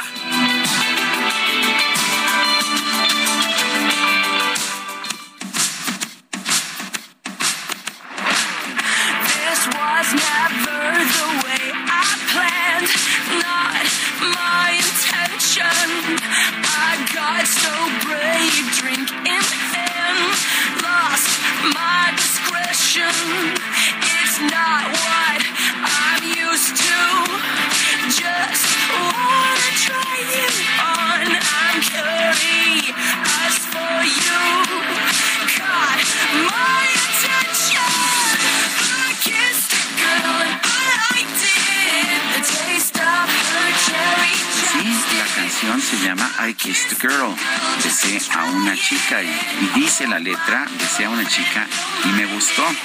Bueno, pues esto generó controversia en su momento, ¿no es así, Lupita? Me acuerdo perfectamente, Sergio, qué barbaridad. Era un escándalo. Era, un, escándalo. Y sin embargo, el talento de esta joven, digo joven, 38 años, Katy Perry, me parece extraordinario. Me estaba haciendo el comentario. Sergio, te estaba diciendo que la verdad es que tenemos un mundo musical, por lo menos, con tantas mujeres talentosas que es un orgullo. Estaba diciendo que, que me gusta mucho, por ejemplo, eh, de ella, eh, Katy Perry, Dua Lipa, eh, Rihanna. Hay tantas y tantas mujeres dedicadas a la música que son extraordinarias. Y hablando de mujeres dedicadas a la música, está Shakira que acaba de sacar una, una canción. Sí. Eh, pues un poquito sobre su rompimiento con, con Piqué, el jugador del Barça. no, que ha tenido un éxito. Pero además es que me parece una gran, una gran monotonía se llama esta canción. Bueno, pues estamos escuchando hoy a Katy Perry y la verdad es que nos gusta escuchar música pues relativamente nueva. Katy Perry no es así lo más reciente, pero sí. Pero Shakira sí. Shakira, la que lo acaba de sacar. La acaba de sacar. Está calientita. Bueno, tenemos mensajes de nuestro de Shakira. Bueno, pues nos dice una persona al auditorio, en la Ciudad de México vivimos con un gobierno bipolar. Un día nos dijeron que se dejarían de renovar las concesiones para el servicio de agua potable y que con un estudio profundo se concluyó que se iba a ahorrar muchísimo dinero. Ahora salen a anunciar con bombo y platillo que la institución bancaria se encargará del servicio de bicicletas compartidas Ecobici y que con ello se ahorrará muchísimo dinero. Bueno, la verdad es que yo sí estoy a favor de las concesiones, pero bien otorgadas y bien reguladas. Así que muchos días de esto, señor Dice Leonardo Sánchez Cervantes desde Aguascalientes, en el país de los ciegos el tuerto es rey. Qué incómodo debe ser para los que votaron por Andrés López ver que el presidente reparte embajadas para cubrir la corrupción. Todo lo que este señor toca lo descompone y cada mañana busca dónde generar problemas. No le interesa el pueblo sabio. Son las 8 de la mañana con 37 minutos. Esta madrugada, Rishi Sunak fue designado como nuevo primer ministro ministro del Reino Unido después de que Liz Truss presentó su dimisión ante el rey Carlos III. Y vamos a platicar del tema con la embajadora eminente Marta Bárcena, a quien saludamos con mucho gusto, como siempre. Embajadora, ¿qué tal? Muy buenos días. Muy buenos días, Lupita. Con el gusto de saludarlos a ti, a Sergio y al auditorio, con las novedades del Reino Unido. Sí, finalmente Rishi Sunak asume el papel de primer ministro, el rol de primer ministro, después de haber sido derrotado en la primera consulta por Liz Truss, pero ante eh, la debacle de, eh, de Liz Truss al frente de la primera magistratura del Reino Unido, pues ya llega Rishi Sunak, exministro de Finanzas. Y es, eh, yo creo que es un intento de los conservadores por tratar de conservar el poder, que lo pueden hacer con la mayoría que tienen en el Parlamento, en la Cámara de los Comunes, pero en verdad es que lo que estamos viendo en el Reino Unido es una situación que lo más deseable sería la convocatoria a elecciones anticipadas y el replanteamiento, como ya lo piden los propios jóvenes británicos, del reingreso del Reino Unido a la Unión Europea. Eh, es interesante porque vimos, pues no fue un rechazo, la votación del Brexit fue bastante cerrada, pero pues cada vez vemos más, sobre todo que los jóvenes eh, se dan cuenta de que fue un error y claramente lo fue, ¿no es así? Yo creo que así lo fue. Yo mi, mi, interpretación es que esta debacle, este desmoronamiento del Reino Unido, quizás es una imagen un poco exagerada, empieza justamente con el Brexit. Y fíjate, eh, Sergio, por eh, razones diversas me ha tocado conocer a muchos jóvenes británicos que no salieron a votar el día del Brexit porque nunca se imaginaron que iba a ganar.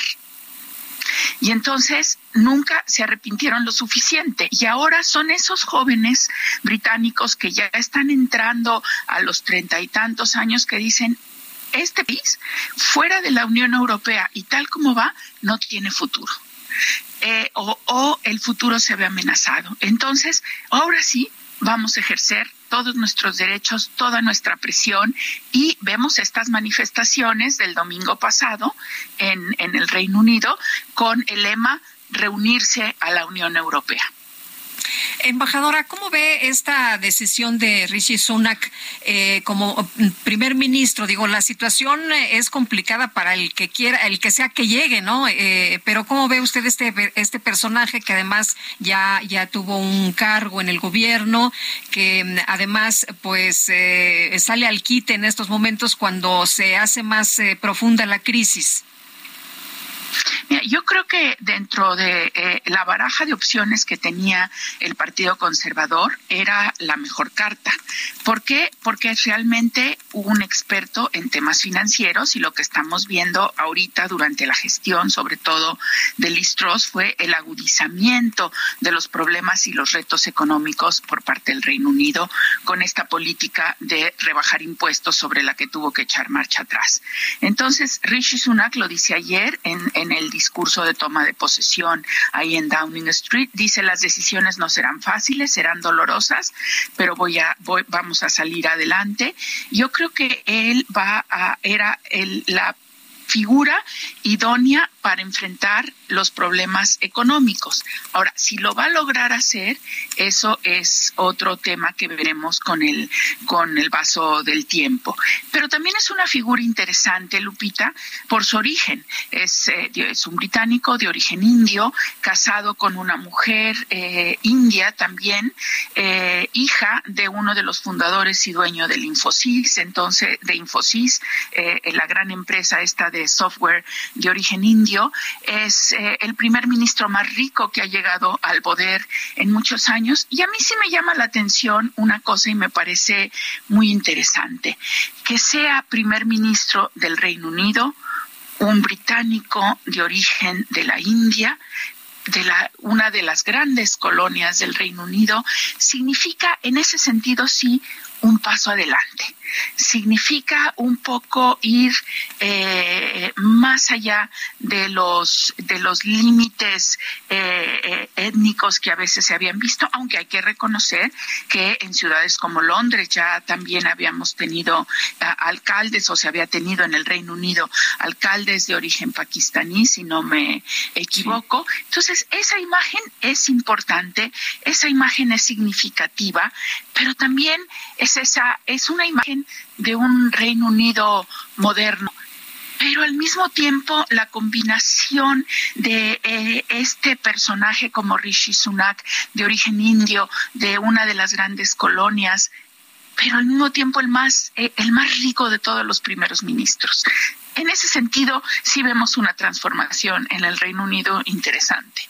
Muy bien, pues embajadora, como siempre, gracias por platicar con nosotros. Muy buenos días. Muy buenos días, Lupita. Muy buenos días, Sergio, y el auditorio del Heraldo.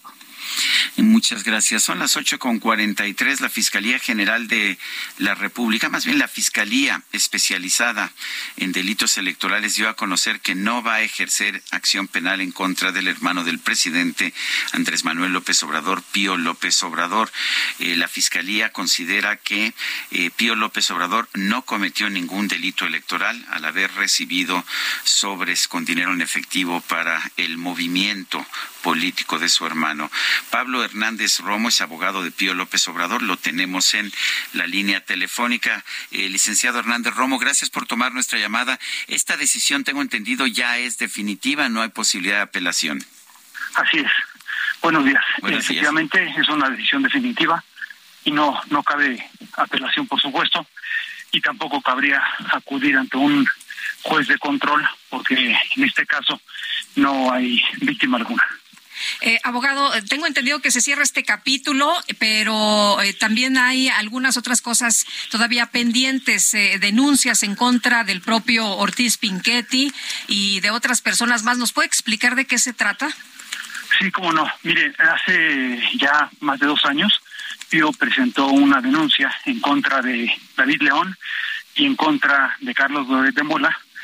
el primero de ellos por una intervención de comunicaciones ilegal y el segundo por lo que hace a la divulgación o difusión del contenido de una intervención de comunicaciones, conductas que están sancionadas en el Código Penal Federal. Y la tercera de las denuncias fue en contra de del fiscal Ortiz Pinchetti por delitos contra la Administración de Justicia cometidos por servidores públicos, que también se encuentra sancionado en el Código Penal Federal en el artículo 225. Eh, ¿por, qué, ¿Por qué denunció Ortiz Pinchetti? Finalmente es quien está tomando la decisión de exonerarlo, ¿no? Hombre, sí, sí, sin duda él, a pesar de que él no firma, él es el titular y está se tomó la decisión de no ejercitar la acción penal en contra de Pío. Eh, pero ¿por qué la denuncia? Bueno, pues porque no hizo su trabajo.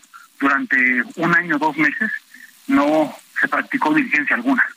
Entonces, eso constituye un delito contra la Administración de Justicia porque eso es el reflejo del 21 constitucional en donde hace que la investigación está a cargo del Ministerio Público y el Ministerio Público no puede dejar de hacer su trabajo. Entonces, eso se sanciona en materia federal en México. Eh, abogado, seguramente usted habrá escuchado algunas, eh, pues, em, opiniones del auditorio, de personas que platican sobre esta decisión y eh, la, hay, hay como una especie de pues señalamiento, ah, como es el hermano del presidente, entonces esto no prosperó. ¿Por qué no prosperó? ¿Por qué no es un delito recibir dinero, aceptar dinero que se utiliza eh, en, eh, en el movimiento, en un movimiento político? ¿No es un delito? ¿Nos puede explicar? Sí, a ver, eh, a ver, recibir dinero no es ningún delito. Recibir dinero más del permitido o recibir un dinero que venga de un origen ilegal, eso es delito, siempre y cuando se utilice para efectos de darlo a un candidato, a un partido político o algún otro de los sujetos que mencionan en el artículo 15 de la ley, que ahorita no recuerdo, ese es el delito. En este caso, primero que nada, nunca se ha demostrado cuál es la cantidad de dinero que se dio. Segundo, nunca se ha demostrado ese dinero para efectos del tipo penal, estoy hablando, eh, para qué se utilizó. Entonces, el Ministerio Público tenía que haber investigado eso, trató de investigar al final, pero el Ministerio Público no hizo nada durante mucho tiempo, mucho tiempo. Entonces, la pregunta sería, de parte del público, sería al fiscal, ¿por qué no hizo usted nada? Pero no porque sea el presidente, no porque sea el hermano del presidente de la República, porque créame que tuvimos, bueno, no créame, pues es real, gracias a eso ya se tuvo la resolución. Se tuvo que acudir ante un juez de amparo para que los obligara a investigar y emitir una resolución. El más molesto de eso era Pío, porque tú decías, oye, es increíble que no se haga nada yo estoy aquí esperando que se haga algo y no se hace absolutamente nada. Entonces creo que la pregunta de, del público, del auditorio, que además es totalmente válida, sería para efectos de los servidores públicos, ¿por qué no hicieron nada? Máxime, máxime, ¿no? Que el fiscal de delitos electorales hace una semana, una semana y media dijo que esto era un caso muy sencillo, que se tenía que haber resuelto muy rápido, ¿no? La pregunta es, ¿y por qué no lo resolvió rápido? Yo creo que ahí, fíjese, en vez de que estén ayudando al hermano del presidente de la República, le pusieron muchas trabas. El, si es, a ver, no es delito recibir dinero en efectivo de un aportante anónimo para entregar a un partido político que después no lo registra en su contabilidad. Anónimo no es. Primero que nada fue David León. Habría que preguntarle a él el dinero, de dónde lo tenía, aunque creo que ya lo dijo. Segundo, entonces sí se sabe, no es anónimo. Bueno, él ha dicho también que eran aportaciones de simpatizantes, tampoco dio nombres que yo sepa. No, yo desconozco, ¿eh? Desconozco es por lo menos lo que... por ejemplo, su última declaración. Bueno, en, en, fin, el hecho es, eh, si es legal recibir dinero en efectivo eh, de una persona, vamos a suponer que no venía del gobierno de Chiapas, eh, y que no se registre en la contabilidad del partido? Mira, es que yo no tengo idea si se registró o no la contabilidad del partido, porque según me han dicho, según dijo el presidente de la República, no era para el partido. Entonces, si no es para el partido, ¿por qué se va a poner en la contabilidad del partido? Pues yo que estaría mal. López Obrador dijo que era para el movimiento, para gastos menores del movimiento, ¿no? Sí, pero el movimiento no es el partido. Eh, pero el, el movimiento es Morena, ¿no? No, para nada. Es mucho más que eso, según dijo Pío. Es mucho más que eso. Así lo explicó. Porque decía que era para gastos, para gastos mínimos como la gasolina, el transporte, en fin. Efectivamente, pero dijo del movimiento. Y yo también hice la misma pregunta cuando a mí me dijo eso. Y dijo, el movimiento es mucho más que eso. No es el partido. Entonces, bueno. El hecho está en que ya, ya hay una exoneración y de hecho no hay vuelta de hoja, ya es una determinación definitiva y ninguna persona puede ser juzgada dos veces por el mismo delito, de manera que ya terminó aquí. Así es. Así es, eso establece el artículo 23 constitucional, que nadie puede ser juzgado dos veces por el mismo delito, y tienes toda la razón. Eso ya es inamovible. Muy bien. Entonces lo otro está pendiente y va a, tener los plazos que se requiera, pero no quitan el dedo del renglón. Después de esta decisión, Pío no dice, bueno, entonces ya ahí muere. No, para nada. Pío al contrario, dijo, vamos y seguimos adelante, porque se tiene que saber la verdad de todo. Con estas denuncias entonces siguen contra Ortiz Pinchetti, contra eh, David León y contra el periodista Carlos Loret. Efectivamente. Muy bien. Bueno, pues gracias por hablar con nosotros, Pablo Hernández Romo, abogado de Pío López Obrador.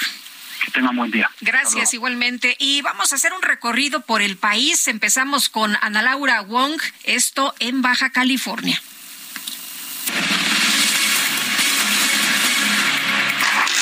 Cerca de mil venezolanos deportados han ingresado por Tijuana y debido a la saturación de los albergues, habilitaron la unidad deportiva Reforma como refugio temporal.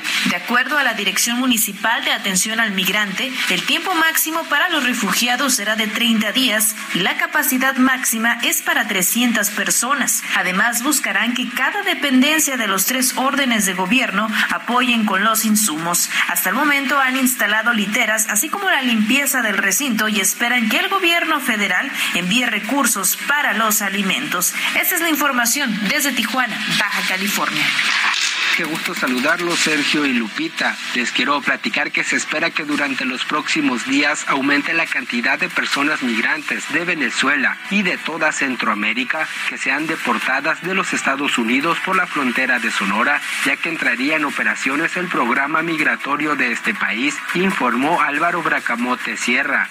El secretario de Gobierno de Sonora detalló que este martes estaría reactivando el programa de deportaciones del parte del gobierno de los Estados Unidos hacia México, ya que el domingo y lunes no recibieron ninguna.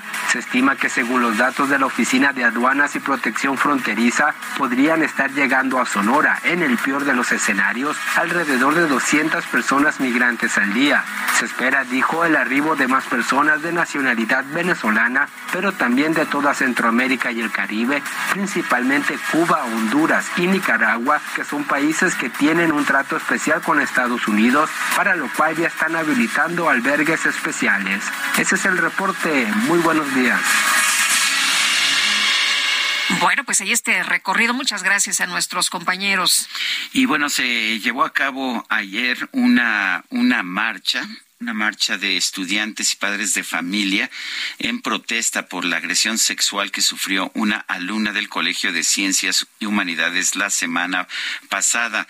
Este grupo marchó hacia la ciudad universitaria, exigieron respuestas concretas de las autoridades en este y otros casos similares, bloquearon el tránsito vehicular donde de la Avenida de los Insurgentes y bueno, un grupo también de quienes participaban, un grupo de encapuchados Puchadas eh, realizó actos vandálicos y dañó, de hecho, uno de los murales de rectoría, uno de los murales donde, de, de David Alfaro Siqueiros, un, eh, pues un mural importante. Eh, la UNAM dio a conocer que si bien ah, coincide con, con las demandas de, de quienes protestaron, consideró que pues que no es correcto realizar estos actos vandálicos y destruir el patrimonio de la Universidad Nacional, que también es el patrimonio de la nación. Son las ocho de la mañana con 54 minutos. Mándenos mensajes de WhatsApp al 55 20 10 96 47. En Twitter puede usted seguirnos en arroba Sergio Lupita. Nosotros vamos a una pausa y regresamos.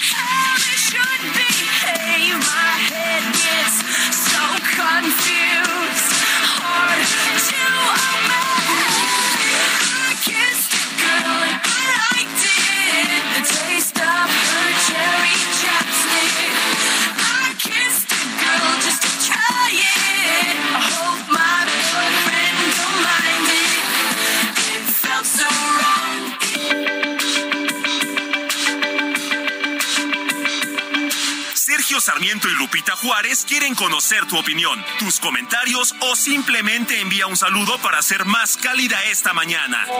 Envía tus mensajes al WhatsApp 55 20 10 96 47.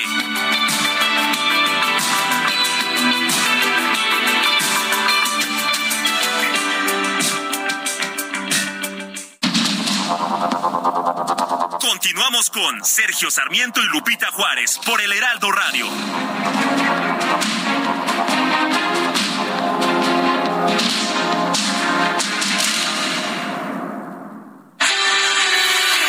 El amor inspira nuestras acciones por México. Reforestando la tierra, reciclando, cuidando el agua, impulsando a las mujeres y generando bienestar en las comunidades. Juntos somos Coca-Cola y contigo el amor multiplica.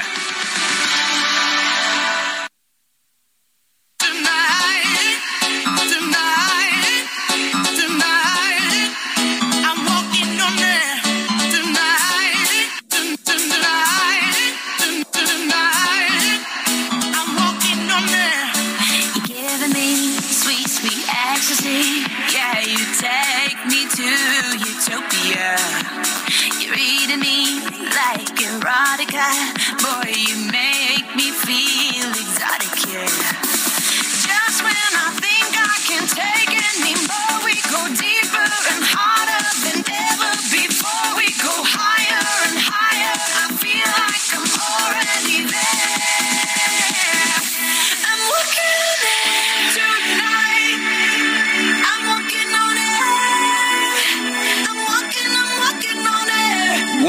On Air, caminando, caminando en aire, caminando, pues sí, caminando en aire, sí se llama esta canción. A veces anda uno como en las nubes, ¿verdad, Guadalupe? Pues sí, a veces, a veces nos ocurre, pero Pero no siempre. pero no siempre, eso es lo bueno. bueno, vámonos a los mensajes. Nos dice una persona del auditorio, estimada Lupita Juárez y Sergio Sarmiento, por la parte norte de la ciudad, zona de Aragón, no se explica por qué los autos amanecen con una cubierta muy fina de polvo negro, incluso en fin de semana, cuando se supone que no hay muchos vehículos en circulación, lo que se ha venido observando desde que gracias a la quema de combustóleo de la refinería de Tula, y dice esta persona, se debería de investigar para evitar un ecocidio silencioso. Pues bueno, me parece, me parece importante lo que usted está señalando. No hay ninguna duda de que esta termoeléctrica de Tula está generando problemas ecológicos muy serios, eh, sobre todo ahora que están utilizando combustóleo. Dice otra persona, Luigi, buen día, gracias por otro día más de noticias, saludos y excelente martes. Eh, nos dice también eh, Guillermo Montalvo, Sergio Lupita, ¿cuánto costará el cambio de credenciales? De credenciales. No sé, de electorales o de qué será. Pues no hay que hacer un cambio de No, credenciales en estos no. momentos. Digo, tal vez eh, eh, se refiere al, al cambio, si hay Sí, algún cambio en la reforma electoral. electoral. Eh, pero pues, posible, entonces sí que pues sí, haya a lo mejor sí, pero en este momento, pues no, no. Son las nueve de la mañana con tres minutos. En Soriana encuentras la mayor calidad. Aprovecha que el pollo entero fresco está a solo 38.90 el kilo. O lleva carne molida de res 80-20 a 87.90 el kilo. Sí, carne molida de res a solo 87.90 el kilo. Soriana, la de todos los mexicanos. A octubre 26. Aplican restricciones. Hola, ternurita de nuevo día. You're gonna come to me.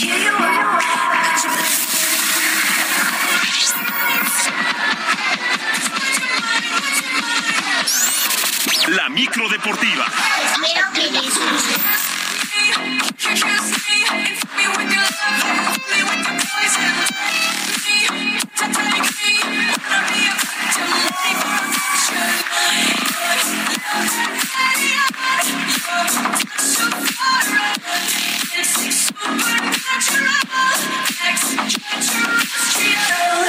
Bueno, pues ah, ya tenemos la micro deportiva con Julio Romero, quien va a hablar ampliamente acerca del triunfo de los Ositos de Chicago. Por lo menos eso espero. No sea que le entre la envidia, ¿verdad? Porque los Browns de Cleveland perdieron el fin de semana. Pero a ver qué nos tienes, mi querido Julio Romero. Tirano de tu tierra. Lupita, amigos del auditorio, qué placer saludarles este lunes. Claro que vamos a hablar del triunfo de los Osos de Chicago, pero antes, antes de llegar a la NFL, nos vamos a ir con la Fórmula 1 porque ya comenzó la cuenta regresiva para lo que será el Gran Premio de México, fecha 20 de la temporada, el próximo fin de semana allá en el Autódromo de los Hermanos Rodríguez. Distintas actividades se estarán dando en los próximos días. Por lo pronto, el día de hoy, allá en Guadalajara, se recibe al hijo pródigo, a Checo Pérez, Sergio Pérez, que se subirá al RB7 de Red Bull para el showroom. Por lo pronto, la escudería austriaca hizo una breve descripción de lo que es este auto.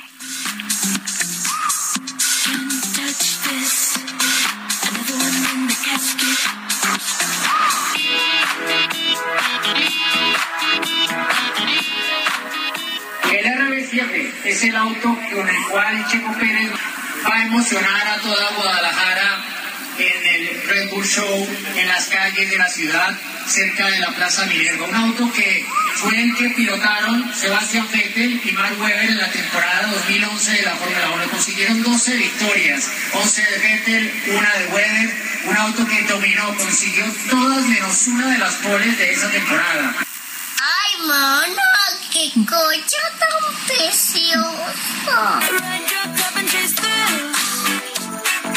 Se reportan cientos de personas muy cerca de la Minerva, donde se va a llevar a cabo esta exhibición. Bueno, la Fórmula 1, el Gran Premio de México, ya está muy, pero muy, muy, muy cerca. Mientras tanto, quedaron listas las fechas y horarios para la gran final del torneo de apertura del balompié local. Toluca estará enfrentando a los Tuzos del Pachuca. El juego de ida, jueves a las 8 de la noche con 6 minutos en la cancha del estadio Nemesio 10. La vuelta para el domingo, 7 de la noche con 36 minutos en el estadio Hidalgo. Esperemos conocer al campeón del balompié nacional por ahí de las 9.40 el próximo domingo en la cancha del Estadio Hidalgo, una final inédita. Pachuca estará jugando su segunda final de manera consecutiva, mientras que Toluca regresa al enfrentamiento por el título desde el clausura 2018. Buscan su campeonato 11, mientras que los hidalguenses van por su estrella número 7, final bien atractiva. Toluca contra el conjunto del Pachuca. Toluca echó a América en semifinales, Pachuca a los Rayados del Monterrey. Mientras tanto, en la Liga Femenil MX quedaron listos los enfrentamientos para los cuartos de final de la liguilla. Chivas estará midiéndose a Cruz Azul, Monterrey contra Pachuca, Tigres Toluca y las Águilas del América contra Tijuana, repito, cuartos de final de la Liga Femenil MX. Y también el día de hoy arranca la jornada 6 y penúltima en la fase de grupos de la Champions League y el duelos que llaman la atención. El PSG, líder del grupo H con ocho unidades, estará enfrentando al Maccabi Haifa. Por cierto, el francés Kylian Mbappé tendrá el contrato más jugoso en la historia del fútbol, ya que estaría cobrando la espectacular cantidad de 630 millones de euros brutos para los próximos tres años. El periódico Le Parisien reveló que existiría un acuerdo para la firma del contrato histórico. Por lo pronto, este jugador especialista para buscar también el bicampeonato en el Mundial con su selección ahora en Qatar, luego del título que consiguieron en Rusia 2018. El Borussia Dortmund, Borussia Dortmund estará enfrentando al Manchester City, ambos equipos ya clasificados en el grupo G, mientras que el Leipzig con seis unidades estará enfrentando al Real Madrid, ya calificado que tiene 10 puntos en el grupo F, pero se espera que el técnico del Madrid, Carlo Ancelotti, utilice varios suplentes para este duelo y dar descanso a otros debido a la carga de partidos que tienen en el mundo previo a la Copa de Qatar.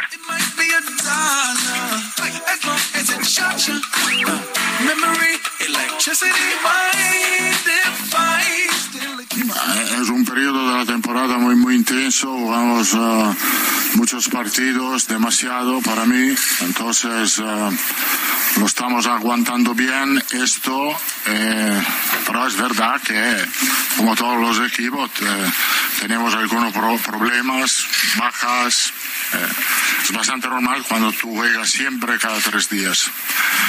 Eh, creo que el mundial llega al tiempo justo.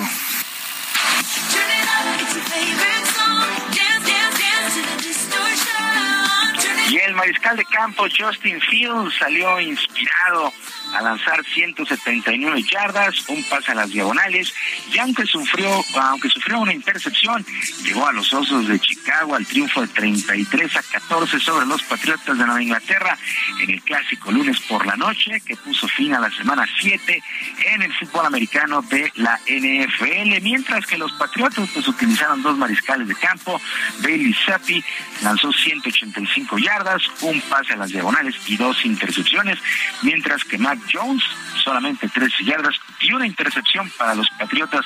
Con este resultado, los Osos de Chicago dejan su récord en tres ganados y cuatro perdidos. También mismo número para los Patriotas de Nueva Inglaterra. Se fueron ya siete semanas en la NFL, pero sin lugar a dudas destacó este triunfo de los Osos de Chicago, que no salieron como favoritos, pero pues vencieron, vencieron en este juego. Muy, muy buen triunfo. Y también actividad en la final de la Liga Nacional de Básquetbol Profesional. Y ayer por la noche en la arena de Astros de Jalisco, las abejas de León vencieron 84 a 79 el equipo de Astros ya tomaron una importante ventaja de dos juegos en eh, dos juegos a cero en esta final. Michael Smith, 24 puntos para el equipo del Bajío. Ahora esta final se traslada el jueves a la, al domo de la feria allá en León, así es que las abejas siguen sorprendiendo también en estos playoffs de la LNBP y ya están adelante 2 a 0 sobre los Astros de Jalisco. Sergio Lupita, amigos del auditorio, la información deportiva este martes, que sea un extraordinario día para todos y por supuesto también abrazo especial para ser su triunfo de los Osos de Chicago. Muy bien, pues mi querido Julio Romero, un fuerte abrazo y gracias uh, por resaltar el triunfo de los ositos. es que sí hay que resaltarlo, había que resaltarlo. Bueno cada que ganan y también cuando ganan los Browns, también hay que resaltarlo. Pues, bueno, hay que seguir. Bueno, fuerte abrazo. Que tengan un extraordinario día. Perdón, Sergio, perdón, pero bueno, pues hay que seguirle. Y vamos con la información de Jaime Gallardo, conductor del Heraldo Jalisco Deportes, donde se va a llevar a cabo el Red Bull Show Run 2022. Qué gusto saludarte, mi querido Jaime. ¿Cómo te va? Buenos días.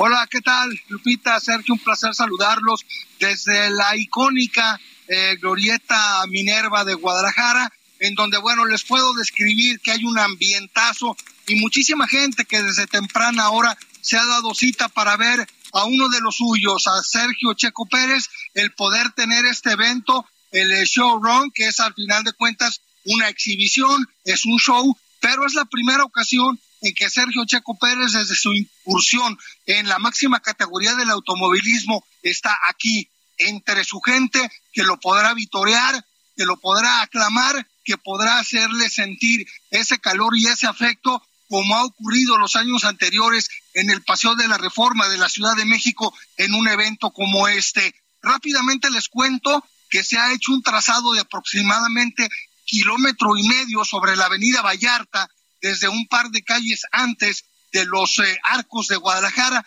que hace muchos, muchos años llegó a ser el límite de la capital tapatía y que hoy pues es obviamente parte de este punto neurálgico y posteriormente pasando por la Glorieta Minerva hasta un par de cuadras posterior hacia también la Avenida Vallarta, es donde se ha dispuesto tribunas, en donde se ha dispuesto unos lugares para la gente, la entrada es gratuita y les puedo describir de nueva cuenta que esto está a reventar. Muy bien, pues muchas gracias Jaime por darnos esta información y ya me imagino que la gente está muy contenta y muy emocionada. Sí, por supuesto, Lupita. De hecho, vale la pena decir que el modelo de Red Bull que va a conducir eh, Checo Pérez en esta exhibición es un modelo de hace 11 años, el RB7, que en el 2011, conducido por el alemán Sebastián Vettel, le dio el título de campeón de pilotos de la Fórmula 1 a el piloto alemán. Ese es el auto que va a conducir este día Sergio Checo Pérez. Y bueno, pues ya estaremos comentando en los diferentes espacios todas las incidencias de este evento. Obvio, se tiene una duración o estimada una duración aproximada de dos horas y media, tres horas, pero además de la eh, participación de la exhibición de Checo, se tiene contemplados varios eventos como una carrera de go-karts. Muy bien, estaremos atentos. Gracias, Jaime. Muy buenos días. Buenos días. Son las nueve de la mañana con quince minutos. Vámonos con un resumen de la información. Su conferencia de prensa de esta mañana, el presidente López Obrador aseguró que su gobierno tiene como objetivo llegar a 12 estados en proceso de consolidación del sistema de salud pública para finales de este año. Ya iniciamos en tres estados, Nayarit, Colima, Tlaxcala. Y este fin de semana, tres más, Baja California Sur, Sonora y Sinaloa. Y queremos eh, concluir el año con seis más, tres en noviembre y tres en diciembre. De modo que tendríamos doce en proceso de consolidación. El director del IMSS, Robledo, informó que más de 2.500 personas se han registrado en la convocatoria internacional de médicos especialistas para cubrir vacantes en hospitales de comunidades apartadas a tres días del lanzamiento de esta convocatoria, hemos recibido 2.533 registros. Eh, es, ha sido muy interesante ver que los registros vienen de todas partes del mundo, de Latinoamérica, de Europa, de Asia, eh, de instituciones eh, rusas, noruegas, incluso postulantes que vienen de Japón, y han completado ya su proceso inicial 297 personas. Ante la ola de violencia que enfrenta Sonora, el gobernador Alfonso Durazo llamó a la población a no entrar en un ánimo de psicosis. El presidente de Chile, Gabriel Boric, y la consejera de Memoria Histórica y Cultural de México, Beatriz Gutiérrez, encabezaron un homenaje a la escritora chilena Gabriela Mistral, esto en el marco de la celebración de los 100 años de su llegada a nuestro país. Peter Stano, vocero del alto representante para Asuntos Exteriores de la Unión Europea, advirtió que el bloque va a seguir tomando acciones firmes contra Irán o cualquier otro actor que suministre armas a Rusia. La organización Human Rights Watch denunció que las fuerzas de seguridad de Qatar han arrestado arbitrariamente a personas de la comunidad LGBT en el periodo previo a la celebración de la Copa Mundial de la FIFA.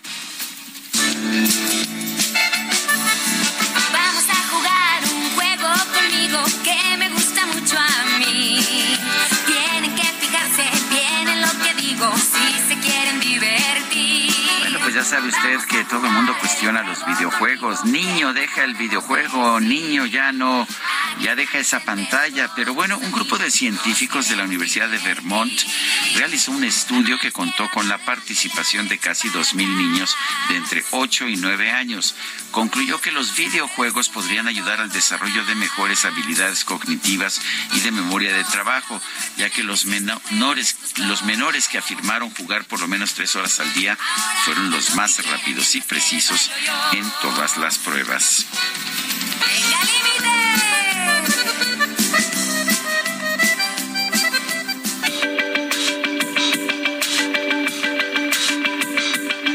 Lupita Juárez, tu opinión es importante. Síguela en arroba Lupita Juárez H.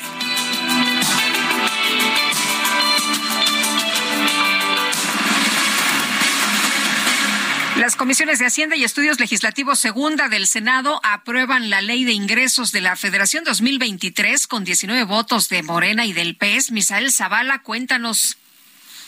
Buenos días, Sergio Lupita. Pues en comisiones el Senado avaló con 19 votos a favor y 3 en contra de la oposición el paquete económico 2023, lo referente a la ley de ingresos que se calcula en 7.1 billones de pesos para el próximo año. En comparecencia en las comisiones de Hacienda y Estudios Legislativos Segunda, el subsecretario de Hacienda y Crédito Público, Gabriel Llorio, detalló que el paquete económico da certidumbre a inversionistas y también a las familias mexicanas. Incluso dijo que hay un control de precios de gasolina y un piso de crecimiento de 2.2% anualizado. Adelantó que el próximo año sí se cobrará el impuesto especial sobre producción y servicios de la gasolina, pero mantendrán estabilizados los precios de los combustibles. También se avaló la Ley Federal de Derechos, por lo que estas dos leyes pasan ya al Pleno del Senado de la República, ya sea este día o el día de mañana para su discusión y su votación. Llorio indicó que la inflación lleva tres quincenas estabilizando y ligeramente descendiendo, además de que el peso se mantiene fuerte en promedio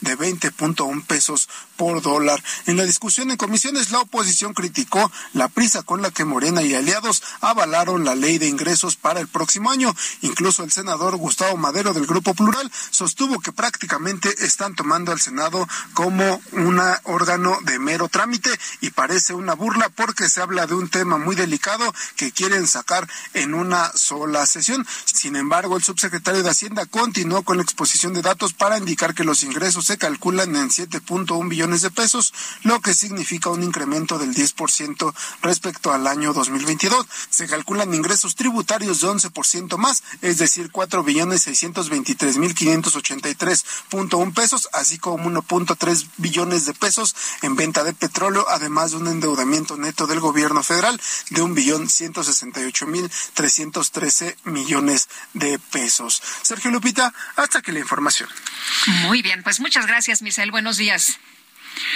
Son las nueve con veinte. Vámonos a las calles de la Ciudad de México. Javier Ruiz, adelante, ¿qué nos tienes? Una marcha, Sergio, justamente sobre el eje 1 poniente de la avenida Bucareli. Son aproximadamente 1.500 personas, todos ellos de la Confederación Nacional de sindicatos de colegios de estudios científicos, quienes están exigiendo una homologación pues, en, salarios, principalmente vienen de 29 estados de la República, llegaron al Zócalo de la ciudad, han marchado por la calle de 5 de Mayo, de Tacuba, la zona de Avenida Hidalgo, el Paseo de la Reforma, y en estos momentos se encuentran en las inmediaciones de la Secretaría de Gobernación. Van a marchar al Congreso de la Ciudad de México, al, perdón, al Congreso eh, ubicado en la Avenida Congreso de la Unión y la calle de Zapata, así que hay que tomar en cuenta y los cortes de la circulación, por supuesto, ya sobre el Paseo de la Reforma y también sobre la Avenida Bucareli y las alternativas insurgentes de preferencia. De momento, Sergio Lupita, el reporte que tenemos. Gracias, Javier.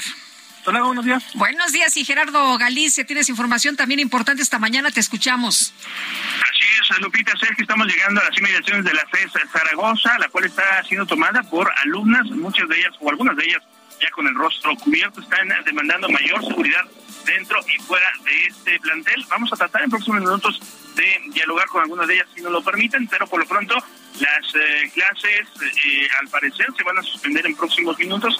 Sí vemos ingresar algunos de los estudiantes, pero los trabajadores ya no se les está permitiendo el paso en el estacionamiento principal que se ubica sobre Avenida Gratao, muy cerca de la Ignacio Zaragoza. Por lo es el por supuesto vamos a seguir muy. Estaremos muy atentos, por supuesto. Lo que ha informado la FE Zaragoza es que un grupo de mujeres ha decidido tomar las instalaciones del campus 1 y 2, que están abiertos al diálogo y a la resolución de las demandas que llegaran a plantearnos en su momento. Invitamos a toda la comunidad a permanecer atentos a la información que se genere en el transcurso del día, la información que proporciona la FE Zaragoza. Y vamos ahora con Israel Lorenzana. Adelante, Israel. Sergio, muchísimas gracias.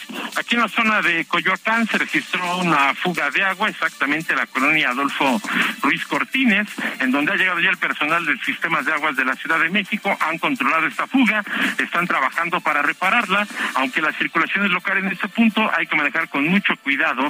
Todavía tenemos movilización por parte de los servicios de emergencia para nuestros amigos que van con dirección a División del Norte, hay que manejar con mucho cuidado también a través de la calzada de Tlalpan, mucha precaución para quien va con dirección hacia la zona de Churubusco, esto procedente del periférico. Sergio Lupita, la información que les tengo. Muy bien, eh, gracias Israel. Hasta luego.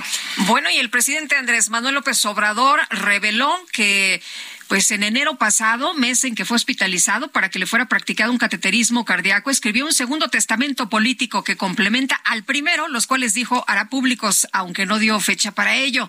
Reiteró que los dará a conocer en respuesta a que el periodista Loret de Mola publicó el pasado 20 de octubre en el testamento político que López Obrador escribió, nombra como heredero político al hijo de Andrés Manuel López Beltrán, eh, a su hijo Andrés Manuel López Beltrán. El mandatario federal desmintió ayer dicha versión y retó a Loret aprobarlo y si es cierto lo que afirma, él se retira de la presidencia de la República, pero si es falso, el comunicador debe dejar el periodismo. Bueno, pues eh, de hecho Carlos Loret da a conocer en un mensaje de Twitter lo siguiente, el día que su gobierno exonera a Pío López Obrador por recibir cash en sobres y escondidas, el presidente cuestiona mis ingresos. Vaya cinismo. Son las nueve de la mañana con veinticuatro minutos. Nosotros nos vamos a una pausa, pero regresamos en un momento más.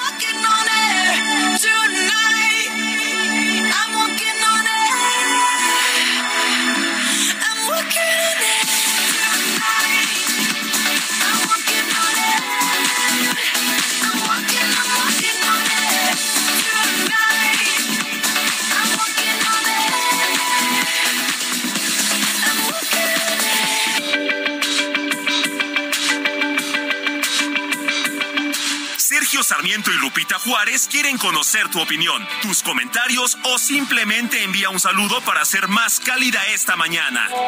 Envía tus mensajes al WhatsApp 55 20 10 96 47.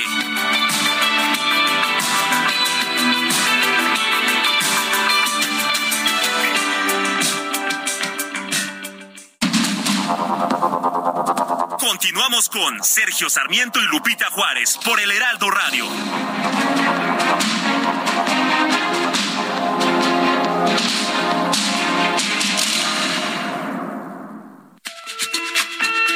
Hola a todas y todos. Soy el doctor Francisco Holguín Sánchez, director médico para el portafolio de oncología en Pfizer México.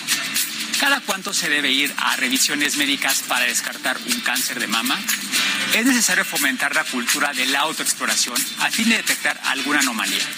El médico especialista guiará para saber cómo hacerlo de manera correcta y solicitará los estudios correspondientes.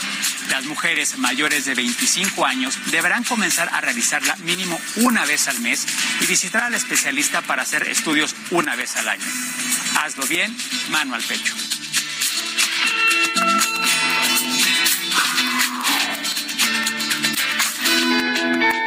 Una campaña de Heraldo Media Group. Gastrolab. Historia, recetas, materia prima y un sinfín de cosas que a todos nos interesan.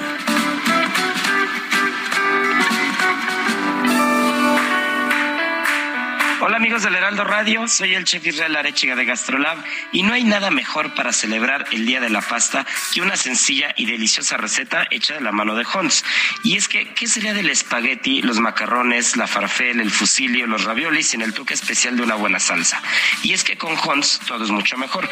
Se trata del aliado perfecto en la cocina con el que podrás preparar sencillamente cualquier receta.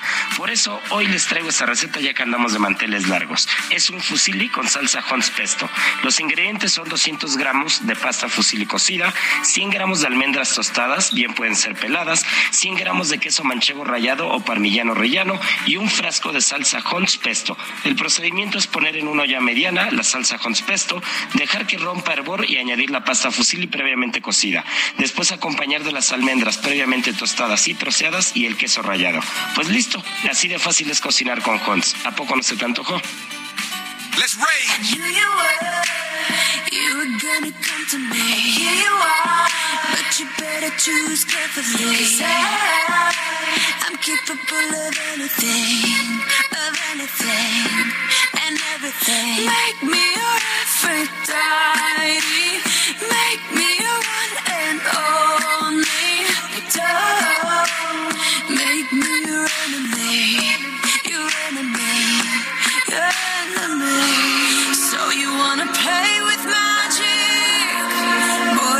Otra probadita de la música de Katy Perry, esto se llama Dark Horse. Esta mujer está cumpliendo 38 años, me parece de un enorme talento.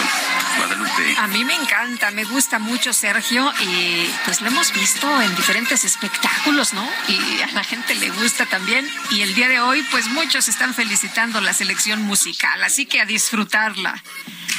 Bueno, y en los mensajes dice un amigo de nuestro auditorio, Lupita y Sergio, buenos días desde Monterrey, Guillermo Villarreal, la reforma electoral propuesta por los de cuarta, los de la cuarta T representan un retroceso de medio siglo. La organización de nuestras elecciones organizadas por el instituto son ejemplo a nivel internacional y pilar fundamental de nuestra democracia. Es verdad, ¿eh? Es verdad, eh, reconocido a nivel internacional el Instituto Nacional Electoral y llamado a otros países, pues a que les expliquen cómo es que nosotros sí sabemos hacer elecciones.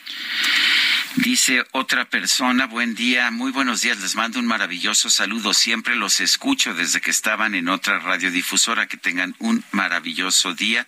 Saludos, es Jesús quien nos lo dice. Hola, buen día. Siempre los escucho y me gusta toda la programación. ¿Saben si ya es definitivo que se quede para siempre el horario de invierno? Ya no cambiará. Saludos. Pues sí, tras 26 años, México elimina Se- de manera se modificó la ley definitivamente y el horario vamos de a tener cambio de horario a partir para del 30, ¿no? Eso es, vamos de regreso al horario de invierno y ya se queda el horario de invierno, pues de manera definitiva. Son las nueve de la mañana con 34 minutos. Este próximo 24 de noviembre se va a presentar en el lunario del Auditorio Nacional la cantante Karen Sousa. Está de estreno con un nuevo tema en español titulado Güerita.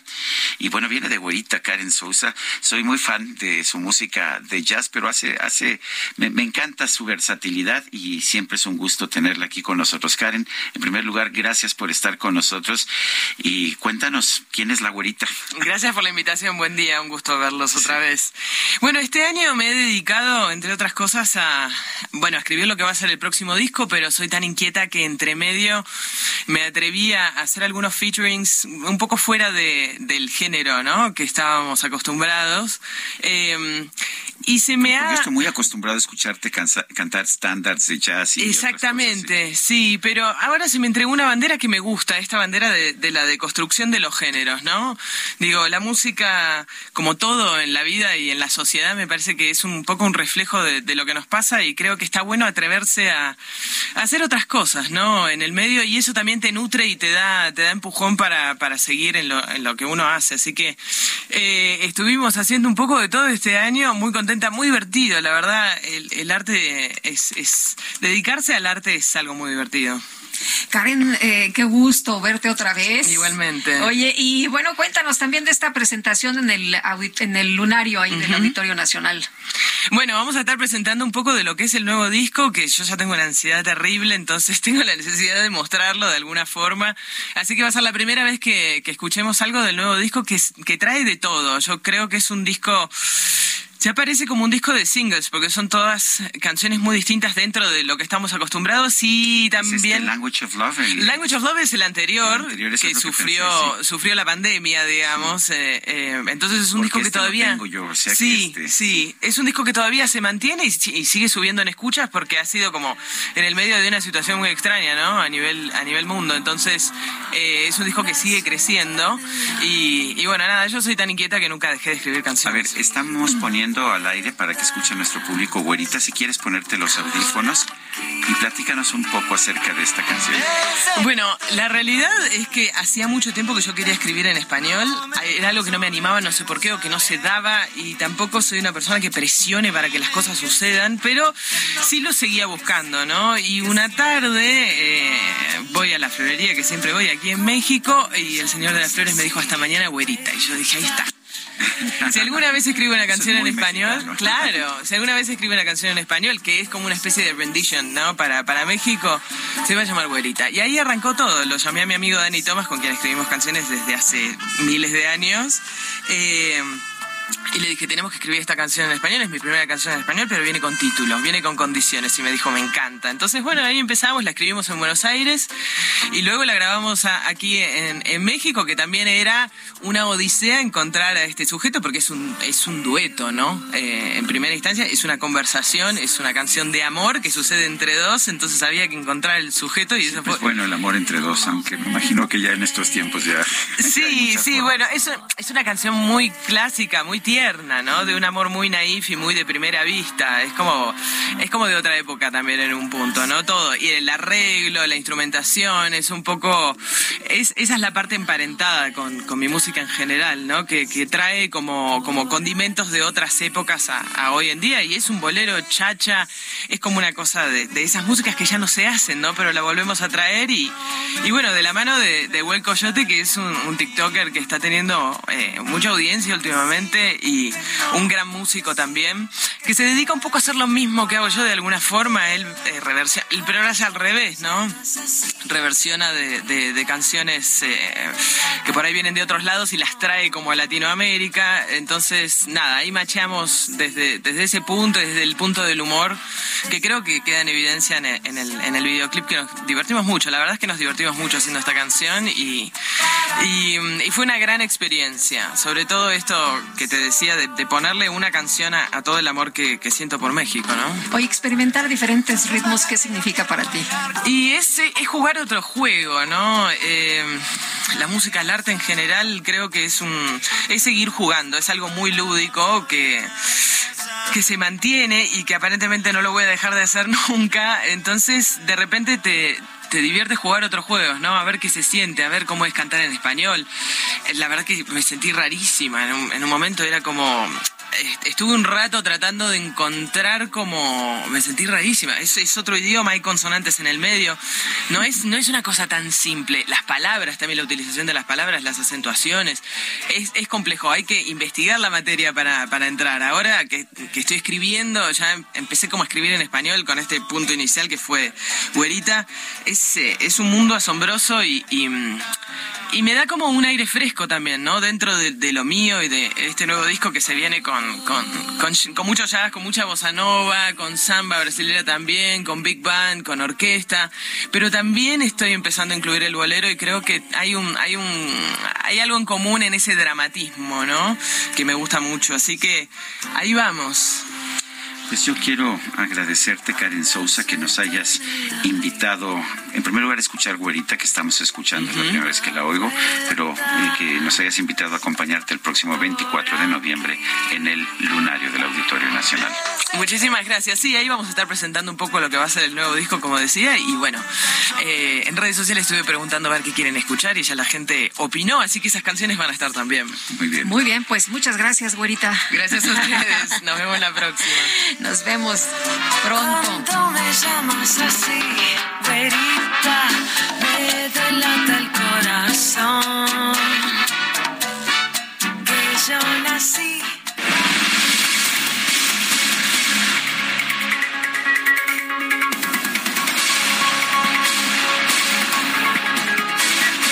Seguimos con la información. Elon Musk, el director ejecutivo de Tesla, está considerando invertir en Nuevo León, que tiene frontera con Texas. Dijeron el lunes dos personas que, pues, al parecer tienen ahí alguna información eh, importante. Y Musk se reunió recientemente con el gobernador de Nuevo León, con Samuel García, eh, y también con algunos funcionarios locales, además del embajador de los Estados Unidos, Ken Salazar. Musk está viendo en particular hacia Santa Catarina, que es eh, este municipio ahí en las afueras de la capital, en eh, Monterrey, una de las ciudades más grandes y de mayores ingresos de México, es lo que han señalado las fuentes. No detallan, pues, eh, más información, pero interesante, interesante que Elon Musk o Elon Musk, este director ejecutivo de Tesla, pues eh, esté voltando hacia México y que las inversiones sean por allá en Monterrey.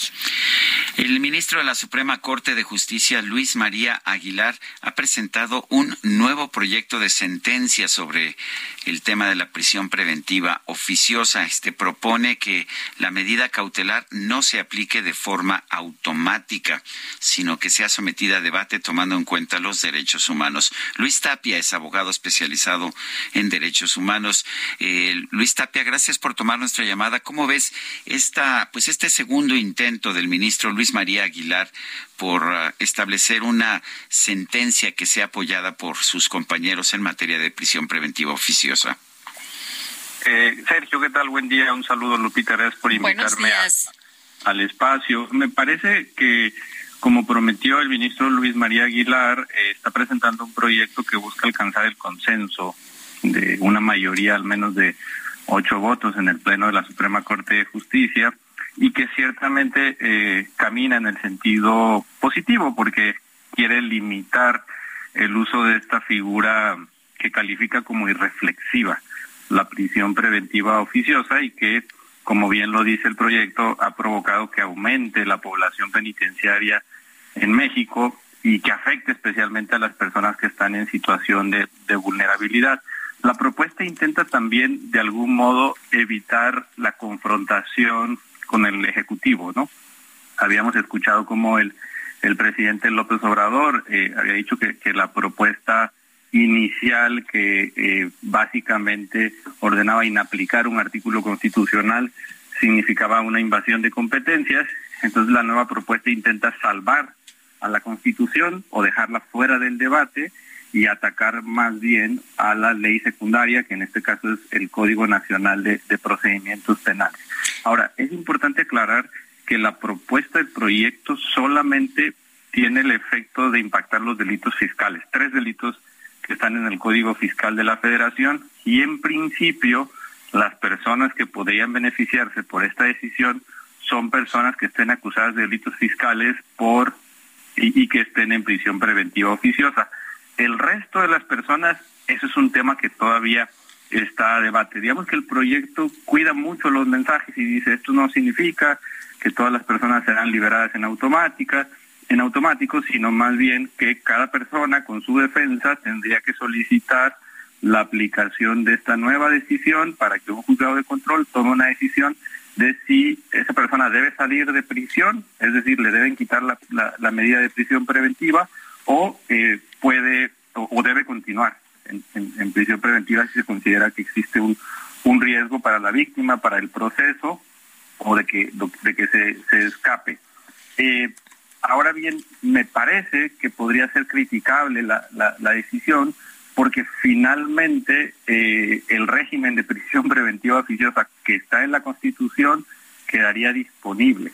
Y ese ha sido muy criticado por organismos de derechos humanos porque prefiere que la persona pase su proceso en la cárcel sin ninguna otra consideración que el delito imputado. Y eso, Eh, oh, por Luis. ahora, con el proyecto que tenemos, no se toca. Eh, ¿Cómo, ¿Cómo lo ves tú como abogado especializado en derechos humanos? Eh, nos han eh, insistido en que como está diseñado no sirve, es en realidad un castigo para las personas que no tienen cómo defenderse, que mm, te lleva de, de inmediato aún sin ser responsable y que, como lo decías al principio, pues está metiendo a un montón de gente a la cárcel, pero esto no significa que seamos más eficientes o que quienes cometen los delitos estén realmente pagando una condena.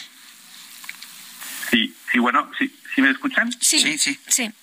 Ah, ok. Sí, no, sobre esto, eh, el proyecto apunta bien y yo coincido con eso de que la prisión preventiva oficiosa, especialmente a partir del año 2019, en que se aumentó el catálogo de delitos con prisión preventiva oficiosa de 4 a 16, terminó por afectar en mayor medida los derechos humanos y generó una distorsión en el sistema penal en México. Se supone que la cárcel debe ser la excepción y que no debería ir ninguna persona a la cárcel a menos que tenga una sentencia, pero esto lo que hizo fue cambiar la lógica. Y entonces lo que tenemos hoy en México es 40% de personas en la cárcel sin una sentencia, es decir, 92 mil personas en prisión preventiva. Eso es lo que provoca. Al final, cuando a una persona la citan a audiencia y tiene miedo de ir a la cárcel por esto de la prisión preventiva oficiosa, no va a ir. No va a haber ningún incentivo para que se presente al proceso y sea esclarecida la acusación en su contra. Y con eso pierde todo el mundo. Pierden las personas acusadas, pero también eh, pierden las, las víctimas y se pierde la credibilidad del público en el funcionamiento del, del sistema penal, digamos. Esos son los mensajes negativos. Insisto, la decisión, en mi opinión, no es la mejor, no es la que soluciona el problema de fondo, pero sí acota la prisión preventiva oficiosa y para mí es un paso en el sentido positivo. Eh, hay que recordar que todavía está pendiente la sentencia de la Corte Interamericana de Derechos Humanos en el caso de Daniel, eh, eh, del señor Daniel García y del señor Reyes Alpizar, y que está en revisión este régimen. Es decir, eso todavía no relevaría de que la Corte Interamericana se pronuncie en ese caso y termine por ordenarle a México tal vez reformar su constitución para eliminar esta nociva figura de nuestro marco jurídico. Pues yo quiero agradecerle, Luis Tapia, abogado especializado en derechos humanos, estos comentarios. Eh, muchas gracias por invitarme, Sergio. Un, un saludo, un saludo también a, a, Lupita. Gracias, gracias, Luis Tapia. Muy buenos días. Bueno, pues uh, son las nueve de la mañana con 48 minutos. Vámonos a un resumen de la información más importante, la que se ha generado esta misma mañana. El presidente Andrés Manuel López Obrador reveló que en el mes de enero escribió un segundo testamento político, el cual complementa al primero. Se comprometió a dar a conocer ambos documentos. Entonces voy a dar a conocer mi testamento político que lo escribí. Tengo dos. Tengo uno que escribí eh, después del infarto y tengo otro que escribí en enero de este año, que se complementan. Pero daría a conocer los dos. Y luego de que su hermano Pío López Obrador fue exonerado de las acusaciones en su contra por presuntos delitos electorales, el primer mandatario consideró que el caso debería revisarse si se comprueba que hubo influyentismo. Pues se hizo todo este escándalo porque pues es en contra mía. Por eso si está mal el procedimiento legal, pues que se revise si este se encontró de que el Ministerio Público, el juez, actuó por consigna o hubo influyentismo, que se revise o que se presente una nueva denuncia. Parecer el presidente no se ha enterado de que el caso no llegó a un juez. La fiscalía nunca presentó acusaciones formales. En este espacio, Pablo Hernández Romo, abogado de Pío López Obrador, aseguró que no se encontraron elementos probatorios para determinar que su cliente había cometido algún delito. Recibir dinero no es ningún delito. Recibir dinero más del permitido o recibir un dinero que venga de un origen ilegal, eso es delito, siempre y cuando se utilice para efectos de darlo a un candidato, a un partido político o algún otro de los sujetos que mencionan en el artículo 15 de la ley. Ese es el delito. En este caso, primero que nada, nunca se ha demostrado cuál es la cantidad de dinero que se dio. Segundo, nunca se ha demostrado ese dinero para efectos del tipo penal, para qué se utilizó. El nuevo primer ministro del Reino Unido, Rishi Sunak, se comprometió a corregir los errores de su predecesora Liz Truss. Sin embargo, advirtió que pues va a tener que tomar decisiones difíciles. En su primer discurso ante legisladores, la primera ministra de Italia, Giorgia Meloni, rechazó tener simpatía o, cercanía con el fascismo. Se comprometió a respetar los valores democráticos. Hace muchos años, era muy joven, sí hizo declaraciones de apoyo a Benito Mussolini. Y durante una conferencia internacional, el canciller alemán Olaf Scholz consideró que la reconstrucción de Ucrania es una tarea generacional que debe comenzar de inmediato.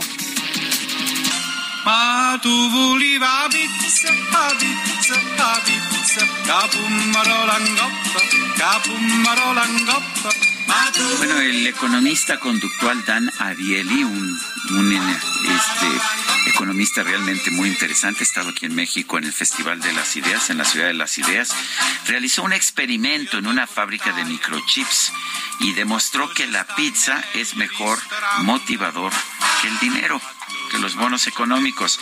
El ejercicio consistió en prometer una recompensa diferente a tres grupos de trabajadores a cambio de que mejoraran su productividad. El grupo que esperaba una pizza subió sus registros en 6.7%. A quienes se les prometió una felicitación de sus jefes, mejoraron 6.6%, mientras que el grupo que al que se le dijo que, que recibiría dinero solamente mejoró 4.9%. Está claro que las motivaciones humanas son muy extrañas.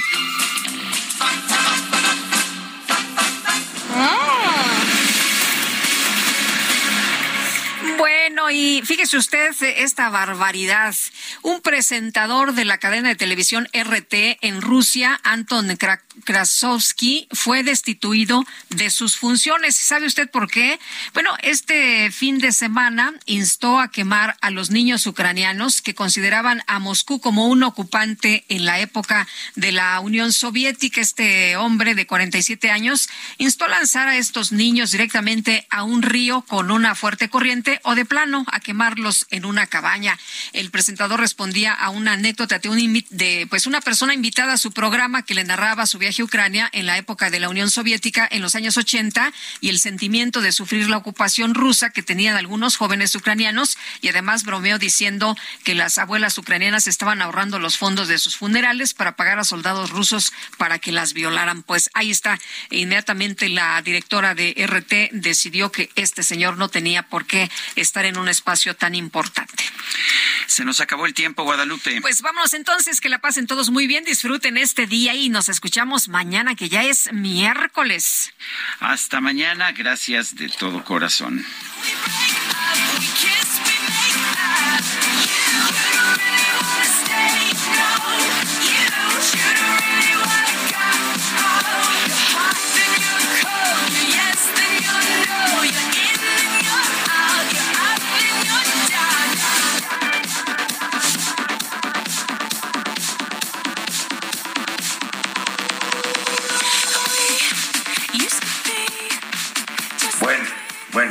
Hasta luego, Dios Heraldo Media Group presentó Sergio Sarmiento y Lupita Juárez.